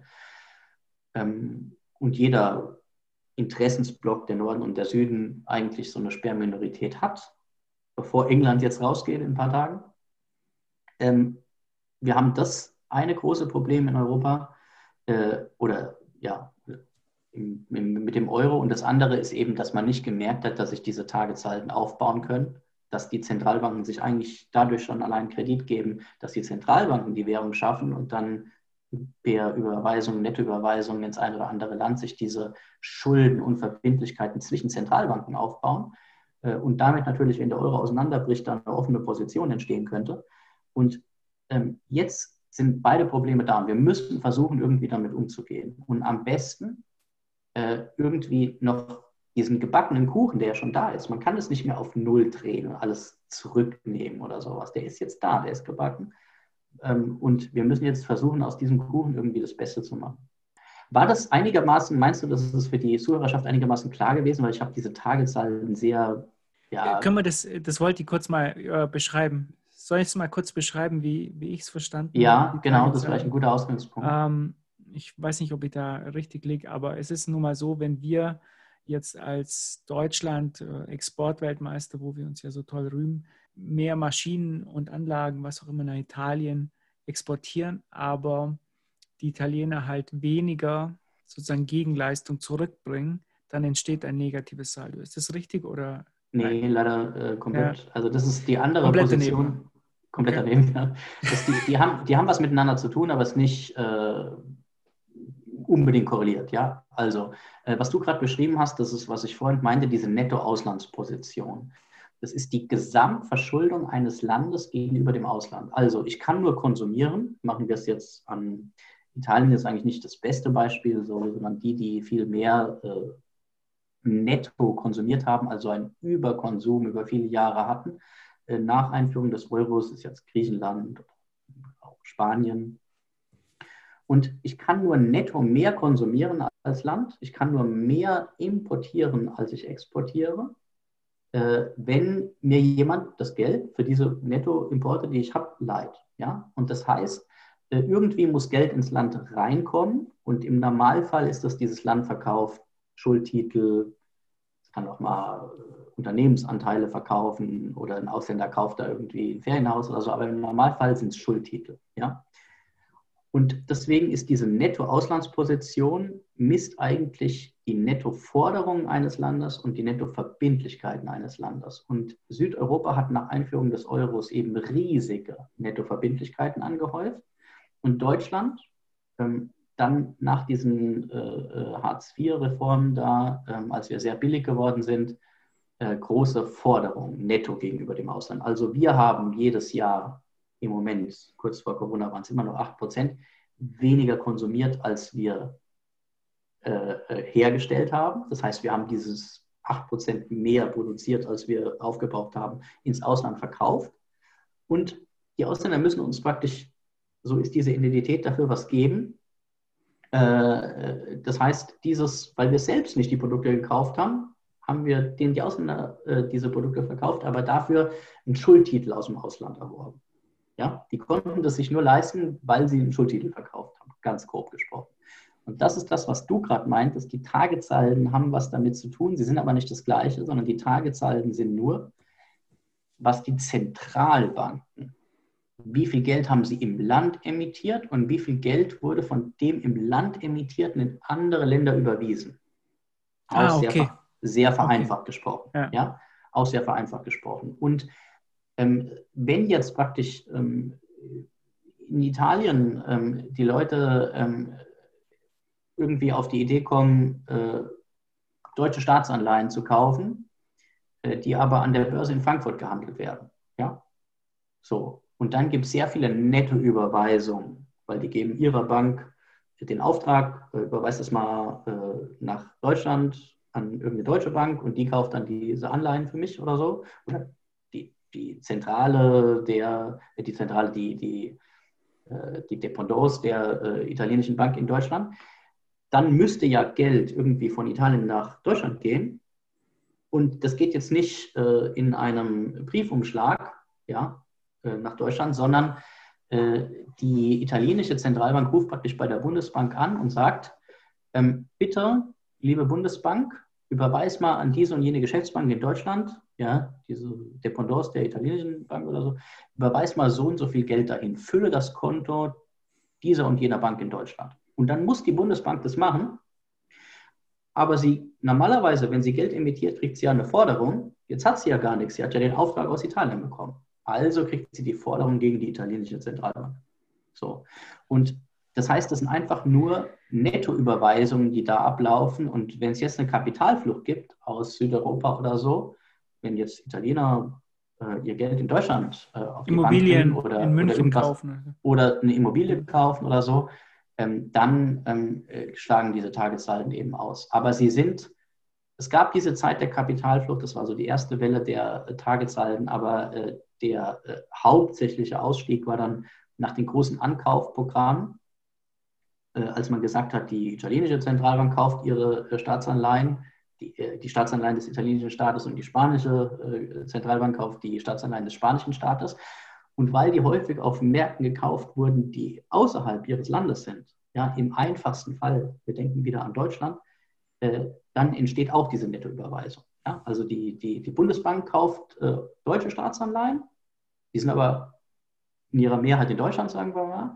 Und die Banca d'Italia kauft italienische Staatsanleihen, die sind aber häufig schon im Besitz oder im Eigentum äh, äh eines deutschen Investors, also die muss vom deutschen Markt weggekauft werden. Dann gibt es hier wieder diese nette Überweisung von Italien nach äh, Deutschland. Und dann kriegt die Bundesbank wieder die Forderung gegen die italienische Zentralbank. Und das sind diese Tagesalben und die sind eigentlich ähm, das Damoklesschwert, was ähm, über Europa äh, äh, und diesen ganzen Staatsschulden, Finanzkrise und so hängt. Okay, also ich glaube, ich habe es verstanden. Äh, ja, ich, hab, ich war da ein bisschen falsch gelegen. Ich dachte immer, das ist sozusagen die, ja, dieser, dieser, wie hast du es genannt, dieser Exportüberschuss? Äh, das ist die Netto-Auslandsposition. Netto-Auslandsposition. Oder im Englischen Net Investment Position. Okay. Und äh, das andere wären dann die Tagetzahlen. Okay. Genau. Das, da Und die Sachen sind nicht komplett unabhängig. Sie müssen nicht korreliert sein. Sie sind manchmal, als der Sinn da damals damit rauskommt, 2011 hat er gesehen, ah, aber bis äh, so 2,8, sage ich mal grob, 2,7, 2,8 bis 2,11 war das in vielen Ländern, dass es irgendwie zusammengepasst hat. Ähm, aber äh, eigentlich sind das äh, unabhängige Sachen. Ja. Aber es ist natürlich die Wahrscheinlichkeit, dass ein Land, äh, was im Ausland äh, tendenziell verschuldet ist, ja, eine negative Nettoauslandsposition hat und wir bleiben jetzt bei dem Italien-Beispiel, was ich vorher gebracht habe, und die bringen jetzt ihre, äh, kaufen teilweise ihre Vermögenswerte zurück äh, aus dem Ausland. Dann gibt es natürlich dadurch diese Nettoüberweisung. Also ist äh, auch nicht so ganz unabhängig. Ne? Okay. ist, ist, ist, ist, wirklich ein schwieriges Thema. ich fasse das mal für mich metaphorisch zusammen, ja. äh, weil du vorhin schon bei Kuchen und so warst. Wir stehen in einem Krankenzimmer. Markus und ich sind besorgt um unseren Angehörigen, der da liegt. Du bist ein wahnsinnig guter Chefarzt. Du äh, hast die perfekte Diagnose gestellt, hast uns das alles erklärt. Ich gehe aus dem Raum raus und weiß, ich habe diesen Menschen zum letzten Mal gesehen. Also so, so fühlt sich das für mich an. Wo, äh, wo ist die, die Rettung für den Euro? Wie, wie kommen wir aus dem Schlamassel wieder raus? Ja, also es ist sehr verfahren. Es ist nicht so einfach, ähm, da rauszukommen. Aber nochmal vorneweg, also äh, die ganzen Schreckensprognosen, die sind natürlich übertrieben. Also von der Tendenz äh, äh, ist es natürlich so, dass wir hier ein Riesenproblem haben. Das hat sich über viele Jahre aufgebaut. Und wenn du mich ähm, vor äh, sechs Jahren gefragt hättest, ähm, wann dieses Kartenhaus, ne, also wann das alles äh, Auswirkungen haben wird und zusammenfällt, dann hätte ich gesagt, ja, also zwei, drei Jahre, ja, maximal. Also das wundert mich, dass es sowieso überhaupt so lange funktioniert. Und dann so. Und das Zweite ist, ähm, die, ähm, wir sind nicht ähm, trotz aller Probleme, die es in Europa gibt, und die Probleme sind massiv, wir sind trotzdem nicht Argentinien. Ja? Also es wird keine Hyperinflation in, Deutsch, äh, in Europa geben, mhm. äh, sondern so ein Schreckensszenario, äh, wenn jetzt der Euro angreifbar wird, das ist ja meine These, weil äh, auf den Devisenmärkten der Druck kommt, weil die EZB praktisch oder die, das Eurosystem, diese nationalen Zentralbanken, weil die da ähm, Vermögenswerte aufgekauft hat, die wertlos werden ähm, dann äh, sind so zweistellige Inflationsraten. Und man weiß auch nicht, das kann auch noch lange dauern. Ne? Ähm, äh, aber das wäre ein Schreckensszenario. Ja? Also es ist erstmal nicht ist nicht das Kranken, es ist nicht die, äh, es ist nicht die, äh, der Patient stirbt, sondern dem Patient geht es nur sehr schlecht. Okay. Ja. Mir ist auch nicht daran gelegen, hier irgendwie ein Crash-Szenario aufzubauen oder irgendwie reißerisch daherzukommen. Ganz im Gegenteil. Ich, ich glaube selber, dass wir das, was wir aktuell sehen, ist quasi ein, ein Crash auf Raten. Das ist ein, ja. ein ganz langsames Dahinsiechen dessen, äh, was wir, was wir sehen, was du ja auch, wie gesagt, sehr gut diagnostiziert hast. Also wir kennen jetzt viele Facetten davon. Ja. Was ich aber in diesem Zuge feststelle, ist, dass mehr und mehr Leuten das alles bewusst wird. Nochmal auf den Punkt vorhin, den ich auch schon gebracht habe. Regeln sind wichtig, um Vertrauen herzustellen. Zunehmend stellen Leute fest, dass diese Regeln gebrochen werden, aufgeweicht werden, wie auch immer, wie wir es vorhin gesagt haben. Dieses Vertrauen geht verloren zunehmend werden Leute nach Alternativen suchen. Und ich glaube eher, dass diese Alternativen mehr Zuflucht erfahren, als dass der Euro nochmal wieder Vertrauen aufbauen wird. Und da sind wir nicht nur beim Euro, sondern wir sind auch beim Dollar, wo auch immer. Und das passiert gerade rund um die Welt. Leute suchen nach diesen Alternativen. Die News äh, dieses Jahr über sind quasi der Beweis dafür das breitet sich gerade aus. Und ich sehe nicht, wie wir mit dem Euro nochmal wieder zu einem gesunden Geld zurückkommen, sondern ich sehe eher, wie ein gesundes neues Geld und damit auch Wirtschaftssystem parallel dazu aufgebaut wird. Und das sehe ich, weil das Ganze friedlich und wohlwollend passiert und nicht um das alte System einzureißen, sehe ich eher als das Rettungsboot, was jetzt gerade lange Zeit erstmal noch parallel äh, neben dem krankenden System herschwimmt und da bin ich einfach wahnsinnig dankbar für. Ja, okay, also das ist natürlich jetzt äh, ein großer Wurf äh, sozusagen, oder es ist schwierig für mich jetzt äh, darauf zu antworten. Ich würde also, aber eine Frage stellen. Also ich weiß nicht, ja. was die Frage eigentlich dann ist. Oder? Ja, es war eher das so eine, eine Feststellung. Feststellung. Das war meine, meine Feststellung oder meine Sichtweise darauf und mich würde deine persönliche Stellungnahme dazu interessieren. Ja, also mit dem Euro, das ist sehr verfahren und es wird sehr schwierig. Und ähm, trotzdem, ich habe ja diesen Kuchen angesprochen, ähm, wir sind jetzt in dieser Situation. Ja, es gibt die äh, Tagessalden. Äh, und es gibt auch zusätzlich die Rettungsschirme, die wir aufgebaut haben. Vielleicht wäre es besser gewesen, es nicht zu machen. Da bin ich äh, auf einer Seite. Äh, aber sie sind da. Ähm, und jetzt müssen wir irgendwie damit umgehen und trotzdem brauchen wir einander in Europa. Ja, weil insgesamt, da würde ich nicht von abrücken, äh, ist nicht das Image der EU, das stark unter Beschuss gekommen, aber insgesamt ist die EU, also die, vor allem diese Freihandelszone und so, und äh, auch, äh, dass die Menschen äh, ohne Probleme hin und her reisen können und so, ist doch eine Errungenschaft, die was wert ist. Und wir brauchen äh, auch die Kooperation. Also die Kooperation ist natürlich in so einem Staatenbund höher, als wenn wir uns einfach nur so irgendwie aber auch da würde ich sagen, und da wäre ich bei Markus, dass die Menschen es geschafft haben, Europa zu einem guten und funktionierenden Projekt genau. zu machen, nicht wegen dem Ganzen, ja. was da drüber steht, sondern trotz dessen. Wir brauchen all diesen ganzen bürokratischen Überbau und den ganzen anderen Kram nicht, um das du, zu einem bin, funktionierenden Projekt zu machen. Du sprichst mir aus der Seele. Ich bin kein Freund des demokratischen Überbaus. Ich sage ja nur, wenn wir diese großen Probleme nicht hätten, dann würden alle über diesen demokratischen Überbau lachen und würden sagen, ach, das ist eigentlich da, die, die machen da wieder ihre Sachen in Brüssel. Das ist jetzt nicht, ähm, das, ich bin da überhaupt kein Freund von, gar nicht. Ja? Und eigentlich steht ja in den Maastricht-Verträgen, wir haben ja äh, das Subsidiaritätsprinzip, eigentlich war die Europäische Union so gedacht und steht auch so in den Verträgen. Ja? Ähm, äh, dass man eben immer auf der untersten Ebene, die möglich ist, die Entscheidung trifft. Und nur wenn irgendwas äh, supranational getroffen werden muss, äh, äh also man muss, äh, das hatten wir, glaube ich, letztes Mal in dem Podcast, dass die EU eine rausgehauen hat, ne? ähm, dass er sagt, äh, telefonieren von mal ins andere Land kostet genauso viel wie innerhalb des Landes oder so. Äh, das kann eben nur der europäische Gesetzgeber beschließen. Ich falle dir da total ungern immer wieder rein, aber auch das ist wieder einfach nur das Theoretische, was da steht und in der Praxis bewegen wir uns zunehmend weiter davon weg. Ja, ja aber wir müssen, ja, das wäre jetzt meine Antwort darauf, wir müssen eben dafür kämpfen, dass wir dann wieder näher zu dem, wie wir das eigentlich mal gedacht haben, kommen. Ja, äh, ich glaube, äh, die, die Vergangenheit oder auch die, die Historie. Also, ich meine, der Kuchen ist ja da. Also, was ist denn jetzt ähm, die, die, äh, die Alternative? Wir müssen jetzt versuchen, ähm, das Beste aus dem, was wir gerade haben, zu machen. Ja?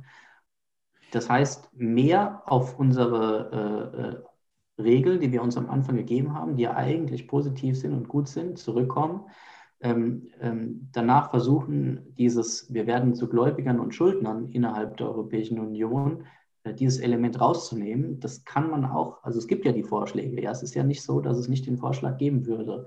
Äh, wir machen jetzt eine Schuldenkonferenz in Europa und oder es muss auch eine Begrenzung dieser Tagezahlen geben und, und so weiter. Ja, also ähm, man muss eben in die richtige Richtung arbeiten. Du kannst ähm,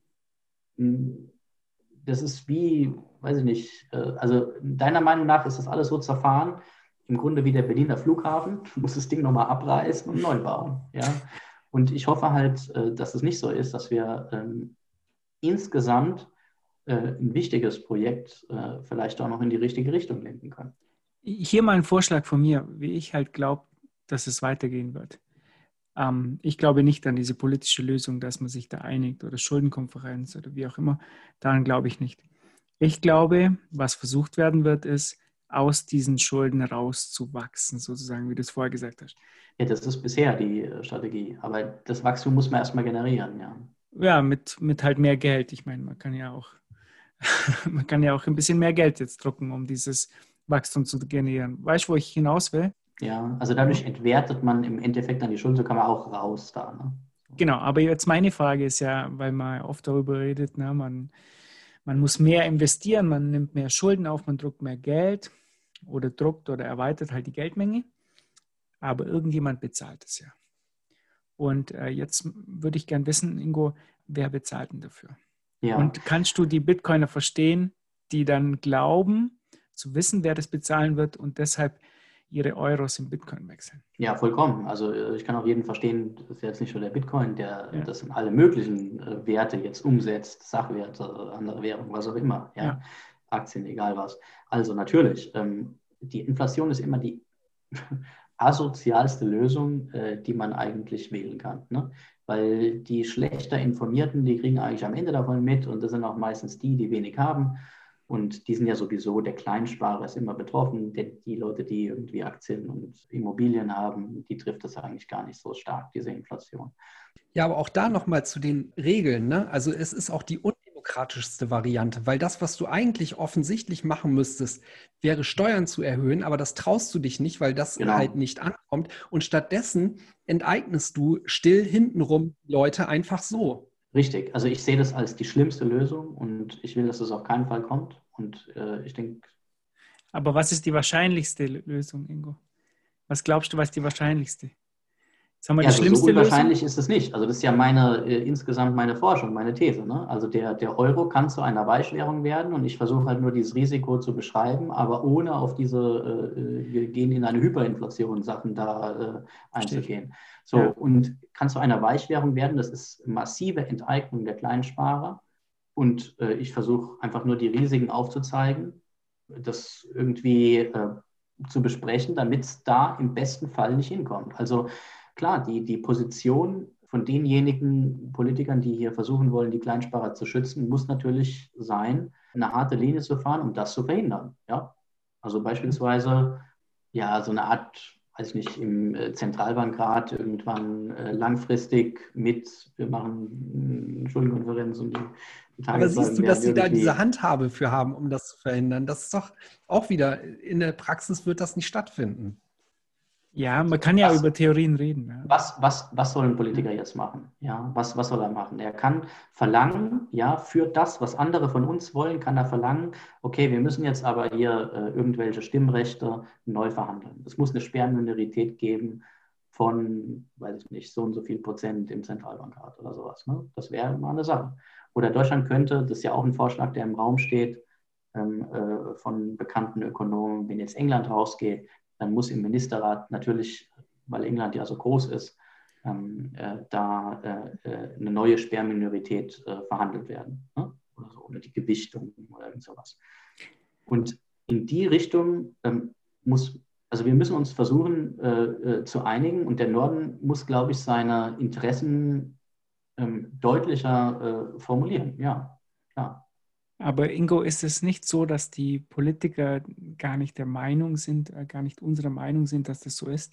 Also wenn ich so Politiker von, von den Grünen oder den Linken oder auch der CDU, CSU höre, die begreifen ja das Problem gar nicht, also zum großen Teil. Die sehen das ja gar nicht so. Die, die sehen ja das eher so, dass wir praktisch als europäische Gemeinschaft dem Süden. Also ich würde mal, ich würde mal vermuten, äh, die meisten wollen das nicht sehen.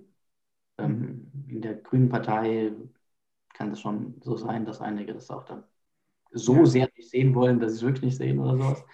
Aber ähm, insgesamt ist, glaube ich, dann äh, diese aktive Verdrängung dann da schon im Vordergrund. Ne? Und gut, also äh, Frau Merkel hat ja auch einiges zu verantworten. Also ich würde ihr jetzt nicht die ganze Schuld in die Schuhe schieben, sondern da sind ja viele Zwänge mit verbunden gewesen und so weiter. Aber insgesamt ähm, ist ja äh, das ihre, ihr, ihr Nachlass ähm, was da entstanden ist mit den Rettungsprogrammen und so weiter. Auch, wie gesagt, ne, wenn das vorher praktisch schon faktisch da gewesen ist. In der Zentralbilanz waren praktisch diese Forderungen von Bundesbank Deutschland gegenüber dem Süden sowieso schon da. Ja? Äh, äh, Frau Merkel hat das Ganze nur noch äh, die, die dazu flankiert äh, mit den Rettungsprogrammen ab Mai 2010. Das war ja diese, äh, diese Konferenz, äh, wo Deutschland dann diese No-Bailout-Klausel aufgelöst hat. Und ähm, das ist äh, praktisch alles ähm, auf diese Regierung äh, zurückzuführen. Und wenn sich jetzt innerhalb, äh, es wird jetzt, steht ja zumindest äh, dann auch innerhalb der äh, konservativen Partei, steht ja dann auch ein Führungswechsel an und wir werden einen anderen Kanzler haben. Und ähm, äh, dann ist es, glaube ich, leichter, äh, da jetzt andere Forderungen zu formulieren. Aber wir werden uns einigen müssen. Also man kann nicht, man kann nicht denken, das ist eben der Punkt, dass man kann jetzt darüber reden, wie schlimm das alles ist und dass das passiert ist und so weiter. Aber trotzdem müssen wir irgendwie ähm, äh, konstruktiv denken. Ja? Für den Süden ist es genauso schlimm. Auf eine andere Art und Weise. Ne? Also äh, man kriegt ja jetzt irgendwie vorgeschrieben, äh, äh was man machen muss. Und ähm, die Produktionsanlagen, die hier entstanden sind. Also im Grunde ist Europa äh, dummerweise die letzten Jahre, die letzten 10, 15 Jahre so gelaufen. Im Norden wird produziert und der Norden finanziert aber mit dem, was er produziert, indem er seine Produkte im Grunde verschenkt an den Süden, äh, an den Süden. Und der Süden schreibt dem Norden an. So, das war für beide äh, keine besonders äh, tolle äh, Übrigens, Situation. genau das hat Milton Friedman ja damals geschrieben, was passieren wird. Genau dieses Szenario. Ja, für den Süden ist es eigentlich viel schlimmer, ne? weil ähm, die Arbeitsplätze sind ja nicht da und die Leute wandern aus. Und wenn die einmal ausgewandert sind, ob die wieder zurückkommen, ähm, also das eigentliche Potenzial ist ja äh, wie viele junge Leute hast du, die in Zukunft noch Steuern zahlen können? Das ist ja das Entscheidende. Und äh, die südlichen Länder werden, äh, die entwickeln jetzt alle diesen Museumscharakter, ähm, weil eben die Jugend, äh, die wenig Jugend, die es gibt überhaupt in Europa, weil die dann eher äh, in andere Länder äh, zieht, Richtung Norden. Und die Produktionsanlagen gehen praktisch dort kaputt. Ne? und ähm, die, man hängt jetzt am Tropf dieses Teil, bisher ist es hauptsächlich Solvenztransfer, aber es geht Richtung Transferunion, was natürlich die Politiker im Süden erstmal wollen, ja, um wiedergewählt zu werden. Aber natürlich ist es keine äh, befriedigende Lösung. Die, also ich habe ja viele, äh, die Uni ist voll äh, von ähm, Auswanderern, die da nicht, eigentlich das nicht wollten. Die Italiener ja. lieben ihr Land mit gutem Grund, weil eigentlich ein tolles Land ist und äh, das Wetter ist viel besser. viel besser.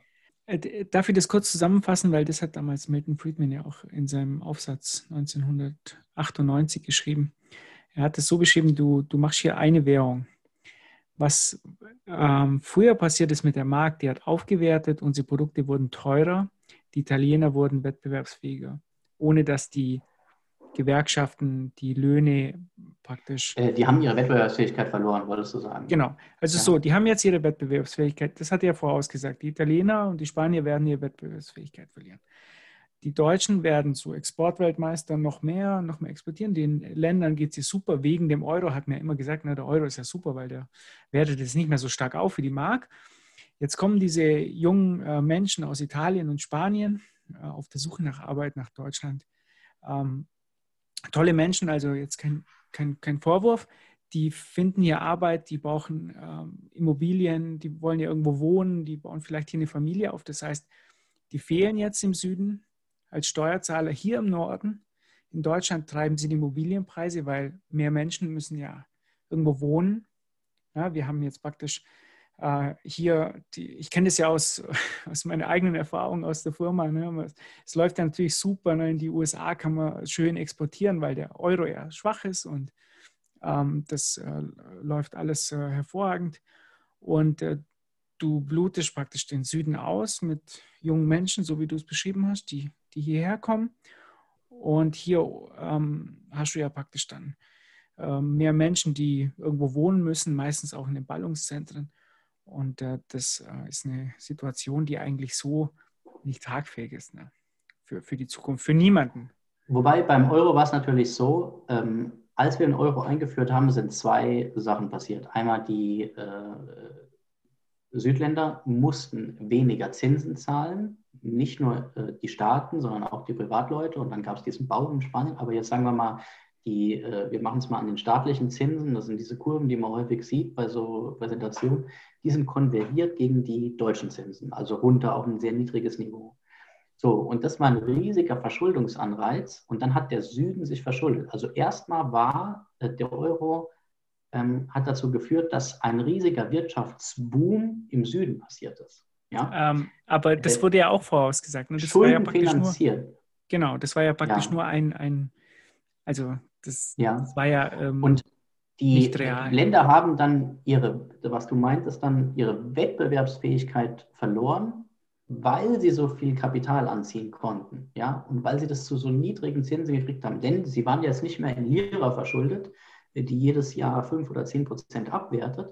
Und dann sträuben sich die Investoren und wollen eigentlich eine reale Rendite, ne, diese Fischer-Regeln mhm. nennt man das in der VWL, und da verlangen dann 10, 15 Prozent äh, Rendite, äh, sondern sie haben dann den Ländern für das deutsche Niveau, für die 4, 5 Prozent äh, Zinsen Kredit gegeben und zwar in großem Umfang, über lange Zeit. Und so sind diese großen Verschuldungen entstanden erstmal im Süden von Staaten, aber auch der Privaten. Und ähm, so ist die Wettbewerbsfähigkeit verloren gegangen, weil wenn Boom ist, steigen die Löhne und steigen die Preise. Ne? Und dann waren die Preise und die Löhne im Himmel und äh, man konnte praktisch mit denen, die die Krise hatten vorher, Deutschland, Agenda 2010 und so, Löhne drücken, das war ja die Agenda, dass man die, den Niedriglohnsektor eingeführt hat, ähm, mit diesen äh, Niedriglöhnen und Preisen in Deutschland konnte man nicht mehr mithalten. Also Niedriglöhne und Preisen geben die Produktivität. Ne? Also wir waren gegeben unsere Produktivität zu billig und die waren gegeben ihre Produktivität zu teuer. So, und der Euro ist dieses Korsett, aus dem man jetzt, wenn es einmal passiert ist, nicht mehr rauskommt. Und dann kam aber dieser zweite Konstruktionsfehler äh, dazu, von dem ich vorhin so lange erzählt habe, den ich eigentlich für gravierender halte, als das, was nicht nur von Friedman, sondern äh, auch ja. die, die da in Deutschland, da gab es ja so vier Professoren, die dagegen geklagt haben damals und so, ne, bis vom Verfassungsgericht. Mhm. Äh, Hankel hieß einer oder so. Mhm. Ähm, Stabatti war auch dabei. Bestimmt Verschwörungstheoretiker nennt man Nee, nee, also, also Stabatti kennt man noch, oder? Aus Tübingen. Ja. So, der hat auch so ein bisschen Theoriegeschichte, sage ich mal, im entferntesten Sinne gemacht und so. Ähm, also äh, es gab damals auch Klagen äh, von, es waren angesehene äh, Professoren jetzt, ähm, gegen den Euro eigentlich mit diesem Argument. Und die Entscheidung des Verfassungsgerichts war, äh, wir sind nicht dazu da, ökonomische Theorien hier äh, zu, ähm, zu begutachten. Also mit dieser Klage, ähm, dass das nicht zu den Wirtschaftsräumen passt und der Süden hat eigentlich immer seine Wettbewerbsfähigkeit durch Abwertung aufrechterhalten und dann kommen diese ganzen Probleme, die du gerade beschrieben hast. Ähm, das ähm, ja, war praktisch dem, dem Gericht zu weit hergeholt. Äh, es ist einerseits so gekommen, aber andererseits kann man auch argumentieren, das eigentliche Drama ähm, kam erst später, ähm, weil äh, nur, dass zu viel Kapital in Süden geflossen ist und da hätte jetzt zur Abschreibung führen, führen müssen und vielleicht wäre ein Land bankrott gegangen, ähm, das ist noch nicht, äh, was den, das Riesenproblem jetzt hier reingebracht hat. Ne? Und das Riesenproblem kam dann über die Sachen, die wir vorher hatten, die Stimmrechte, die Tagesalden. Und als Frau Merkel äh, im Mai 2010 unterschrieben hat, äh, waren die Tagessalden schon da und äh, damit die faktische äh, äh, Haftung ähm, äh, war ja schon, oder dieser, dieser, der, der zweite Kreditrahmen oder der Schattenkreditrahmen, der war ja schon etabliert. So. Ich fasse das mal ganz kurz zusammen. es ist ein kleiner Raum und viel zu viele Elefanten sind drin in meinen Augen. Und ich glaube, das wird auch nicht mehr gelöst werden können. Aber wir werden ja sehen, wie sich es auflöst. Also es hört sich nach vielen Problemen an. Ja, es sind sehr viele Probleme. Ja, das würde ja. ich auch nochmal unterstreichen. Also ich habe ja nur äh, versucht äh, äh klarzumachen, ja. dass eigentlich die Europäische Union eine gute Sache ist. Ne? Weil ja. ähm, wir haben uns mit dem Euro vertan.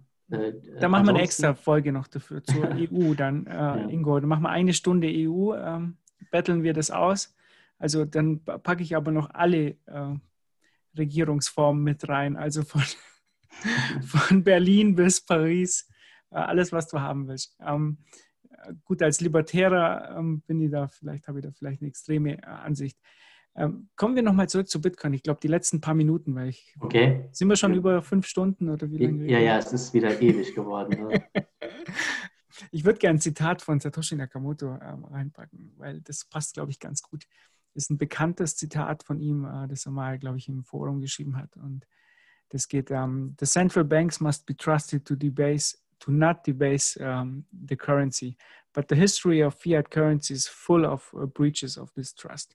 Mm. Banks must be trusted to hold uh, our money and transfer it electronically, but they lend it in waves of credit bubbles uh, with barely a fraction of reserve. Das, was, war, was er jetzt hier geschrieben er, hat. er spricht jetzt über die äh, Privatbanken. Im zweiten der Satz, genau. Teil, ja. ja, der erste Satz war praktisch die Zentralbanken. Ich glaube, das fasst es auch ganz gut zusammen, obwohl jetzt Bitcoin jetzt nicht direkt eine Antwort auf diese Inflationstendenz ist, würde ich sagen. Also so, weil eben das eher aus der Privatsphäre Schiene kommt, also aus den Cypherpunks und dieses äh, Souveräne, äh, hat man sich doch dazu entschieden, praktisch etwas zu wählen, das äh, eine fixe Geldmenge hat. Aber man hat sich da schon Gedanken gemacht, schon in der Anfangszeit. Das muss ja irgendwann dann 2010 äh, oder so gewesen sein, oder? Ja. Das glaube ich. Satz. Ja, genau. Also viele, viele der ökonomischen Aspekte, die wir heute für sehr wichtig halten, kamen tatsächlich erst so nach dem Launch und durch die Diskussionen auch, die auf der Mailingliste stattfanden, dazu. Aber äh, das sind eben auch die Dinge, die wir neben dem Technischen sehr wertschätzen. Ich glaube, deshalb ist die österreichische Schule auch hier so groß. Deshalb sind so Menschen, das haben wir letztes Mal ja besprochen, wie Mises, Hayek, Ähm, Friedman nicht so direkt, weil er ja Monetarist ist, aber ähm, dann Mary Rothbard natürlich ganz stark. Äh, so, solche, solche ökonomischen Tendenzen sind. Warum? Weil er Monetarist ist. Also der hat ja äh, diese Begrenzung der Geldmenge. Das ist ein großes Thema, ne? Er, ja, aber er will noch immer, dass, also Milton Friedman wollte ja immer, dass der Staat die Kontrolle über das Geld hat. Ja, okay, ja, ja. Und die Bitcoiner sagen halt. Aber ähm, mit so einer knallharten Regel. Einfach nur so viel, wie es genau. Wirtschaftswachstum ist, ausgeben, zusätzlich fertig. So, ne? Richtig, aber wir kritisieren ja an diesen ganzen, dass diese Regeln von Politikern gemacht werden und die dann. Dass es niemals halten wird. Ja. Genau, so, das ist ja praktisch. Oder Dennis, stimmst du mir dazu? Das ist, glaube ich, unser Hauptkritikpunkt an dem ganzen System, dass du kannst halt Regeln aufstellen, aber wenn du, wenn die Leute, die davon profitieren, wenn diese Regeln aufgeweicht werden, Ne, das ist genau das, was dieses Zitat, was du eben gebracht hast, äh, beschreibt. Ne? Also es, was wir erleben, ist halt, es gibt Regeln und Leute müssen Vertrauen darin haben, dass diese nicht aufgeweicht werden. Aber sie werden halt aufgeweicht. Ja. Und dieses Vertrauen geht halt äh, mit jedem Mal, dass das passiert, flöten. Und das ist genau das, was ich äh, zwischenzeitlich mehrmals beschrieben habe. Ja, und äh, natürlich gibt es aber trotzdem Unterschiede zwischen einzelnen Ländern. Also wenn wir uns den Dollar angucken, das Pfund angucken und dann, gut, die D-Mark ist relativ neu. Ähm, oder war relativ neu. Aber das waren jetzt alles Währungen, äh, die es durchgehalten haben über sehr, sehr, sehr lange Zeiträume. Also ich sage nicht, dass da gar keine Regeln aufgeweicht wurden, aber trotz der Kriege, äh, die geführt wurden, kann man jetzt in England zum Beispiel, sind wir zum Goldstandard zurück und so, haben dann sogar praktisch das aufgewertete, das Pfund, was äh, innerhalb des Landes dann gegeben Löhne und Preise zu Problemen geführt hat. Aber also die sind jetzt nicht wertlos geworden. Ja? Also ähm, es ist jetzt nicht so, dass man ähm, äh, denken muss, äh, die geben sich zwar Regeln, aber das wird sowieso permanent, dauernd von jeder neuen Regierung über den Haufen geworfen, äh, sondern ähm, ich glaube schon, dass man, und da ist jetzt wieder der Hase im Pfeffer mit diesem Ganzen, was wir besprochen haben, was da in Europa jetzt nicht gut gelaufen ist. Ähm, äh, aber ich würde wetten, wenn wir die alte Bundesbank hätten, dann könnte die Regierung sich auf äh, die Hinterfüße stellen, ja, auf den Kopf stellen und sie würde es nicht schaffen, äh, äh, die äh, D-Mark zu monetarisieren und zu entwerten. Das würde nicht funktionieren. Das heißt, mit diesen Regeln, die wir dann haben, ähm, einmal die Zentralbanken sind unabhängig, ähm, zu 95 Prozent, weil ja trotzdem da irgendwie die Politik mit reinspielt. Und andererseits, wir haben ja die Gewaltenteilung, die Gerichte waren darüber, das Verfassungsgericht, kann man das hinkriegen. Ob das jetzt in Europa gelungen ist, glaube ich, wie gesagt, nicht, aber oder zu 80 Prozent vielleicht gelungen ist, aber zu 20 Prozent nicht. Und jetzt haben wir diese Probleme. Aber das hatte eben mit der falschen Konstruktion zu tun. Ich glaube nicht, dass man sagen kann, ähm, man kann es gar nicht hinkriegen, äh, dass eine Zentralbank so unabhängig ist und äh, dass das Verfassungsgericht so äh, darüber wacht, dass es überhaupt nicht möglich ist, irgendwie eine stabile Währung äh, auf die Beine zu stellen, sondern das geht schon. Äh, man muss es halt institutionell, und so ist die ganze Demokratie aufgebaut. Ja, es sind alles institutionelle Checks and Balances und die funktionieren manchmal besser, manchmal nicht. Da muss man dran arbeiten. Okay, ich glaube. Mit dem Bitcoin kann ich nicht bewerten. Also, wie gesagt, da bin ich der Falsche. Aber ich glaube auch, dass man eine nationale Währung stabil machen kann. Und ich habe ja gerade zwei am Anfang, jetzt vor der Bundesbank, die nicht mal ein Jahrhundert, äh, vor der äh, äh, D-Mark, äh, die ja äh, nicht mal ein Jahrhundert geschafft hat, aber vorher habe ich ja zwei genannt, äh, die das länger geschafft haben. Also es ist ja nicht unmöglich. So. Okay, zum Dollar würde ich gern, ich habe letztens eine Grafik gesehen, für die erste Billion hat der Dollar 80 Jahre gebraucht, für die zweite waren es, glaube ich, 20 oder so, für die dritte 5 und, und so weiter und jetzt für die siebte und achte, glaube ich, ein paar Monate. Äh, weiß nicht, ob das jetzt äh, Stabilität suggeriert hat, so von manchmal von, von der Geldmenge her. Und vor allem in den letzten Monaten ist ja die Geldmenge extrem angewachsen. Also wenn, wenn man sich da ja. den Chart anschaut. Dann. Ja, also die äh, Amerikaner haben äh, praktisch, äh, die hatten auch vorher schon mal Probleme. Ne? Und es war auch schon mal die Staatsverschuldung ziemlich hoch und so weiter. Und da wurde ja auch äh, Krieg und so über die Finanz Zentralbank teilweise finanziert. Und man ist ja auch nicht ganz ohne Grund damals aus dem äh, Goldstandard rausgegangen und so weiter. Aber die großen Probleme sind in der Tat ähm, dann so mit der Finanzkrise 7, 8 gekommen. Da ist dann auch, was du gerade ansprichst, dann äh, die Bilanzsumme äh, so hochgegangen und damit natürlich die, die umlaufende Geldmenge. Äh, und auch äh, dann über diese neue Art der Zentralbankpolitik ähm, ähm, dann äh, praktisch mit und nach der Finanzkrise. Ja, eigentlich schon so ein bisschen vorher. Also, ähm, es gab mal den Vorschlag und ähm, ich fand es eigentlich sehr sinnvoll, ähm, als diese ganze neue Zentralbankpolitik losging. Äh, damit haben ja die Japaner irgendwie 96 angefangen, dass sie den Zins auf 1% und dann auf 0 eigentlich danach gesenkt haben bis 2001. Äh, und dann erst ist die FED und die EZB sind danach gezogen, äh, als diese neue Zentralbankpolitik aufgekommen ist, dass man sagt, wir brauchen jetzt eigentlich sogar mehr ja, als die normalen Sicherungen, die wir haben für Zentralbanken ne, dass die bisher nur ähm, äh, innerhalb des Landes institutionell ähm, gewisse Vorschriften beachten müssen. Äh, wir brauchen eigentlich sowas wie eine Aufsichtsbehörde für Zentralbanken. Weltweit äh, oder wie? Genau, nee. ja, also äh, eine äh, Superbank, Superzentral. Ja, äh, eine, eine Bankenaufsicht für Zentralbanken. Ja, also an den Vorschlag kann ich mich erinnern.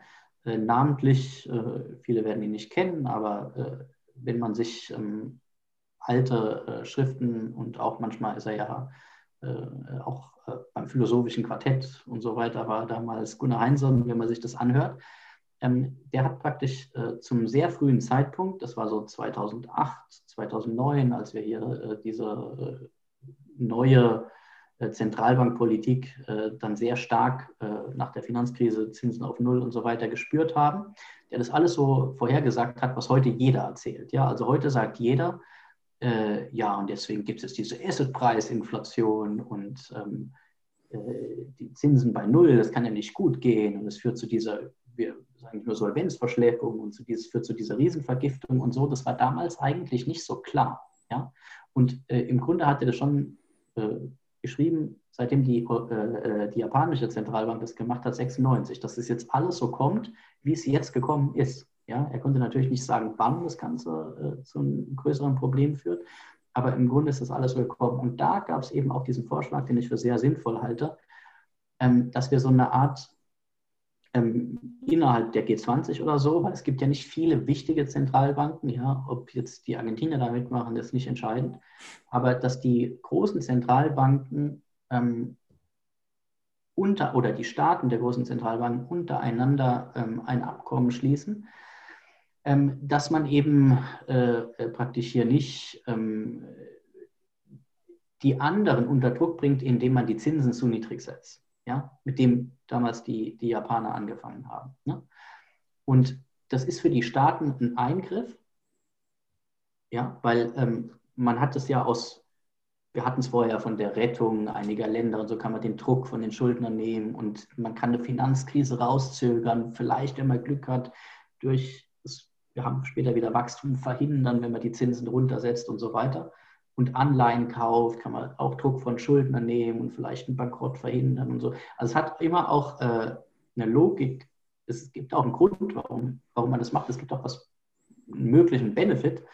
Aber man könnte sich praktisch darauf einigen, dass man das nicht tut. Ja? Also wir geben uns noch strengere Regeln und äh, ich glaube, in so eine Richtung, das, das wirkt jetzt wie eine, ähm, eine Verheißung, die wir niemals erreichen können und vielleicht ist es im Moment auch so. Aber trotzdem ist das, glaube ich, äh, ja. Wir haben uns äh, bei Bitcoin ziemlich strenge Regeln gegeben. Ich glaube, genau. die werden nicht Die, die keiner brechen kann. Ne? Das ist wenn wir zu Bitcoin zurückkommen. Gell? Und ähm, ja, aber kommen wir zum letzten Punkt. Dennis, okay. Vorhersage, bricht hier alles zusammen oder sehen wir eine Hyperinflation oder sehen wir nur 20 Prozent und die Sparer werden enteignet und Bitcoin geht auf drei Millionen? Du willst jetzt Was ist meine Vorhersage? Ich habe sie ja vorhin schon so ein bisschen gebracht. Also, äh, wie gesagt, ich glaube selber nicht an den großen Crash. Ich glaube aber, äh, das, was wir aktuell sehen, ist der Crash auf Raten, also der, der schleichende Zusammenbruch dieses Systems. Vielleicht ist auch Zusammenbruch einfach äh, nicht das richtige Wort und ich äh, formuliere da gerne wieder mal äh, etwas überspitzt, aber ich bin der Überzeugung, dass wir meinetwegen den, den Euro auch hier weiterhin als Währung sehen werden, aber ähm, er funktioniert überhaupt nicht mehr als Sparinstrument. Das ist das, was zunehmend Leute begreifen. Diese Leute, die das verstehen und begreifen, die wechseln über in eben besseres Geld, wo auch immer das sein mag. Dieser Monetarisierungsprozess, den wir bei Bitcoin gerade in seinen allerersten Zügen sehen, der geht für mich auch mit einer Demonetarisierung von Fiat-Währungen einher. Und ähm, ich bin gespannt, was da in Zukunft kommt. Äh, ich habe ja auch schon gesagt, Hyper-Bitcoinization macht jeder mit sich selber aus. Ähm, und es gibt Leute, die leben schon in einer hyperbitcoinisierten Welt. Und das ist ein Spektrum, was da stattfindet. Das ist nicht eine Eins oder eine Null. Da kann sich jeder äh, auf den Weg hin machen. Äh, Ingo, deine Prognose? Ja, also äh, wir haben ja jetzt eigentlich gar nicht darüber gesprochen. Ne? Man muss eben, äh, der, die, die, Gefahr in Europa ist jetzt nicht, äh, dass die Leute irgendwie anfangen, das Geld auszugeben, sondern dass sie es gegen eine andere Währung eintauschen und dadurch auf den Devisenmärkten der Euro unter Druck kommt. Also wenn die EZB angreifbar wird, in dem Moment, wo ihre, sie hat ja sehr viel Eigenkapital von 500 Milliarden, deswegen ist es alles erstmal noch nicht so schlimm. Aber sobald praktisch jetzt diese Anleihen, die sie aufgekauft hat, äh, unter Druck kommen und weniger wert werden, dann hat sie zwei Möglichkeiten, noch mehr kaufen, um den Kurs zu stabilisieren, aber damit weiterhin das Risiko erhöhen oder gleich, wenn es dann auch vielleicht nicht erlaubt ist, äh, ist ja auch dann, was die Verfassungsgerichte, vor allem das Deutsche sagt, äh, steht ja aus, ähm, dann würde eben die EZB angreifbar werden nach den Vermögensverlusten, dann wertet der Euro ab. Und das ist die Gefahr für eine Inflation in Europa, aber sie kann nicht in die Hyperinflation gehen, denn so äh, schwach äh, sind unsere äh, Finanzen oder die Finanzen der Zentralbank dann doch nicht. Aber es kann, man weiß halt nicht, wann das passiert und es kann auch noch lange dauern, zweistellige Inflationsraten geben. Ich male mal so als mittleres Schreckensszenario 20, 30 Prozent an die Wand, damit man sich irgendwas vorstellen kann. Das wäre allerdings eine Katastrophe, weil diese Inflation asozial ist und eben dann Kleinsparer enteignet. Ähm, allerdings, wie gesagt, wir hatten das ganz am Anfang. Ich kann mir nicht vorstellen, dass jetzt dieser Druck auf den Währungsmärkten bedeutet, dass man in eine Kryptowährung geht. Das ist, äh, weil die ja sehr volatil ist und so. Und die Mehrheit will eigentlich was ganz Normales. Das heißt, das läuft über eine normale Währung. Ähm, und in dem Fall ist auch relativ egal, ob diese andere Währung so ein bisschen unstabil ist oder so, sondern äh, wenn man Angst hat, dass man 20 Prozent verliert, akzeptiert man alles, was 2, 3 Prozent äh, verliert. Äh, und da gibt es äh, immer, äh, es wird, wird, immer Kandidaten geben äh, einer stabileren Währung. Und ähm, das ist die große Gefahr für die Währung in Europa. Und nebenbei gibt es eben die andere Gefahr, von der es sehr stark abhängt, wenn wir mehr, und ich rede immer von Tendenzen, wenn wir mehr ähm, Abschreibungsverluste akzeptieren, mehr Staatsbankrotte akzeptieren, dann ist natürlich ähm, dieses, wir müssen das äh, hauptsächlich über die, die, andere Art und Weise äh, der Entschuldung machen, dass man sagt, wir zahlen in entwerteter Währung zurück, äh, äh bisschen oder steht da nicht so im Vordergrund. Also wenn jetzt, ähm, ist ja auch nicht ausgeschlossen, ähm, wenn es nochmal Schuldenschnitte gibt, es gab ja schon äh, einen kleineren Schuldenschnitt äh, in, in, Griechenland, äh, dann, oder so eine Schuldenkonferenz oder irgend sowas in der Art, dann ist der Euro ein bisschen ähm, ähm, außen raus. Und das, die andere große Gefahr, da haben wir noch gar nicht drüber gesprochen, ist, dass der Euro zerbricht, weil entweder äh, ein großes Land im Süden oder einzelne Länder muss, äh, im Norden, muss ja nicht direkt ein großes sein, Österreich oder so sein, ne, dass die sagen, äh, nee, wir gehen jetzt raus aus der Union und dass dann andere sich anschließen und rausgehen und äh, der Euro zerbricht. Und dann haben wir diese Tagezahlen, die dann in der Luft hängen und keiner weiß, da muss dann politisch drum gestritten werden, wie viel da zurückgezahlt wird. Das ist natürlich auch äh, ein Problem. Und vor allem diesem Hintergrund äh, müssen wir versuchen, irgendwie das Beste daraus zu machen.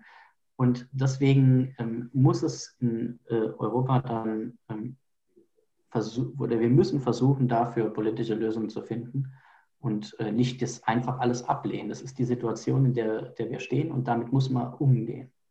Ja. Da du gerade äh, Volatilität als Gegenargument gegen den äh, für die Masse, für die Masse, nicht, hast, nicht für alle. Ja, Ich habe ja profitiert, also aus, ich ja gesagt. Ich formuliere das mal aus meiner Sicht. Äh, in den letzten drei Monaten hat äh, der Euro ist um 100 Prozent Wert eingebrochen. Im letzten halben Jahr reden wir hier über 125 Prozent. Das letzte Jahr über reden wir über fast 200 Prozent. Die letzten zwei Jahre über reden wir über 500 Prozent. Meiner Meinung nach inflationiert das sehr, sehr stark und die Leute müssen sich. Nein, das ist ja jetzt der, der Spekulationsgewinn, so würde ich das von der anderen Seite sehen, äh, des Bitcoin. Also aber halt, halt, jetzt, jetzt dürfen wir jetzt, da müssen wir eine dritte jetzt Folge machen. Jetzt werde ich unfair machen. oder was? Nee, nee, da müssen wir eine dritte Folge machen, weil wir sind jetzt, glaube ich, jetzt wird Jetzt habe ich mich in der Bitcoin-Community wieder hier um Kopf getragen. ja, ja, jetzt, jetzt. Aber ich meine, ich, wollte, ich wollte nur, und deshalb habe ich diese, auch diese Zahlenreihe vorgelesen, mit einer, mit einer langen Zeit, wie gesagt, wir befinden uns gerade in der Monetarisierungsphase von Bitcoin und ähm, da kann man, glaube ich, zumindest äh, dieses Argument Volatilität nicht, nicht anbringen, wenn wir hier über, über beispielsweise auch langfristige Zeit, Zeiträume reden. Ja, ich glaube, Volatilität ist auch ein Problem, äh, wenn Bitcoin ist halt noch sehr, sehr klein, muss man ja ganz klar sagen. Also wir, wir brauchen es nicht mit dem Euro vergleichen. Bitcoin ist selbst klein im Vergleich zu Amazon.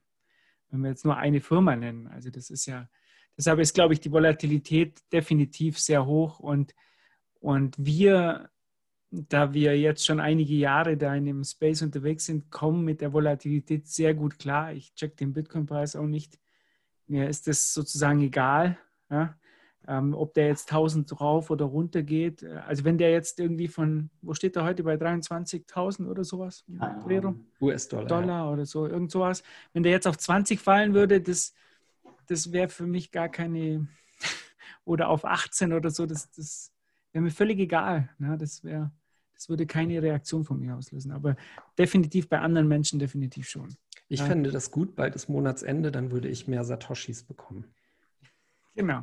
Ähm, aber jetzt will ich auch meine Prognose abgeben, weil. Ja, bitte. Sorry. sonst, sonst, sonst, wären wir heute nicht mehr fertig. Ähm, ich persönlich glaube, dass die Staaten die einzige Möglichkeit, die sie haben oder die einfachste Möglichkeit ist, weiterhin ähm, die Schulden zu monetarisieren und eben die Sparer zu enteignen, die es nicht schaffen, aus diesem Geld herauszukommen.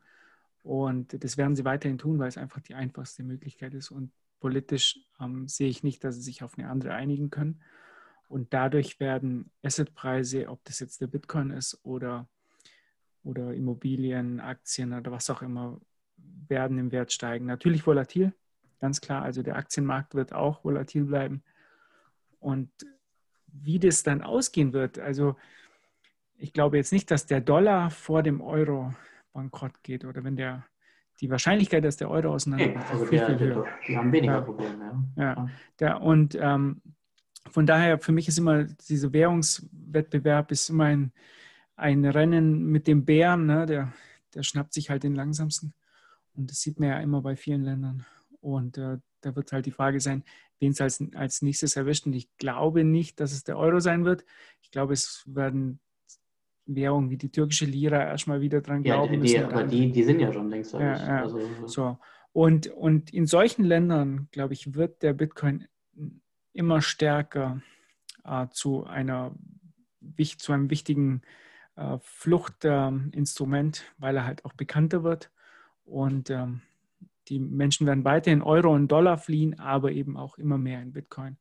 Und das, diese ganze Entwicklung ist einfach positiv für den Bitcoin, sehe ich so. Aber natürlich nicht positiv für, für die Länder an sich. Und ich sehe halt die große Gefahr, dass, dass Europa äh, schleichend in den, in den ähm, Staatssozialismus abdriftet.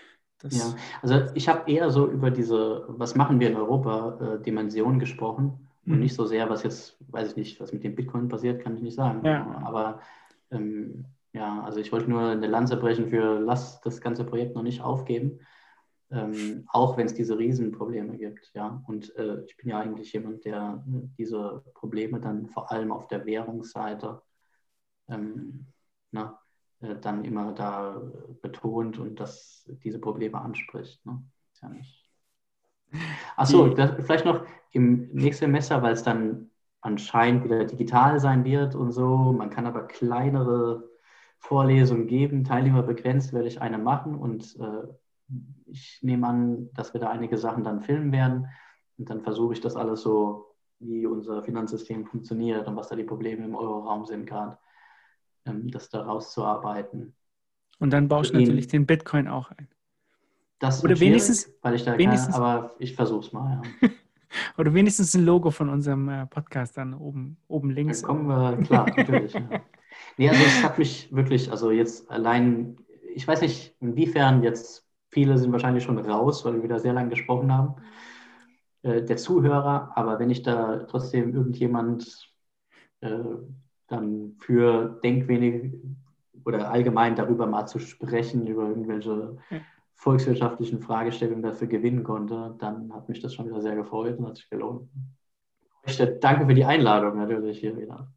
Ja, wir, äh, wir danken auch. Und ich wollte auch nochmal an der Stelle jetzt gerade, weil du es auch selber erwähnt hast, ein Lob dafür loswerden, wie du das aufbereitet hast. Also ähm, ich habe mir das in Vorbereitung äh, auf das Interview äh, stellenweise auch reingezogen. Und ich finde insbesondere gerade diese häppchenweise Portionierung, also deine Videos auf YouTube, die sind ja so immer äh, teilweise so 15 Minuten lang zu einem Thema genau ja. punktuiert.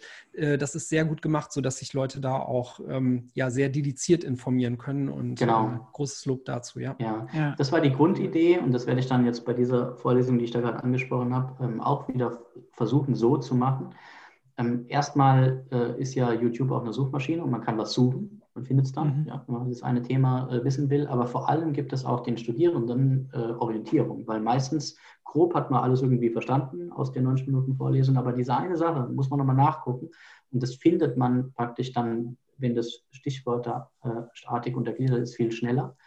Und so kann man eben, und das war der Grundgedanke von dem Ganzen, erstmal für meine äh, Studis das Ganze alles ein bisschen angenehmer machen und als Nachschlagewerk äh, äh, aufbereiten, aber dann auch öffentlich stellen, um einfach diese VWL, das sind ja wichtige äh, Zusammenhänge dann, ähm, oder wichtiger, aber zumindest interessanter, sagen wir mal, ähm, das dann für eine breitere Öffentlichkeit dann auch zugänglich zu machen. Ich glaube, so ist ganz gut zugänglich.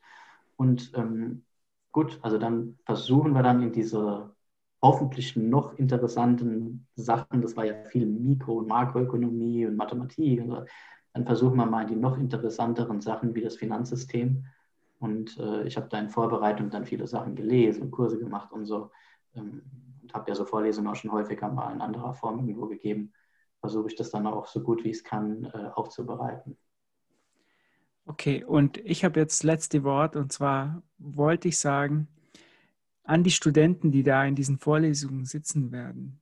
Derjenige, diejenige, die eine Bitcoin-Frage stellt, die soll sich bei uns melden dann und wir überweisen was auf, auf die Wallet. Echt? Also. Stark. Das ist mal, das mal hier ein starker. Weil äh, ich glaube, jemand, der es jetzt bis hierher durchgehalten hat. Ja, genau. Der, das machen wir so. Das auf jeden ich werde auf jeden Fall, ich werde auf jeden Fall das nicht ansprechen. Genau.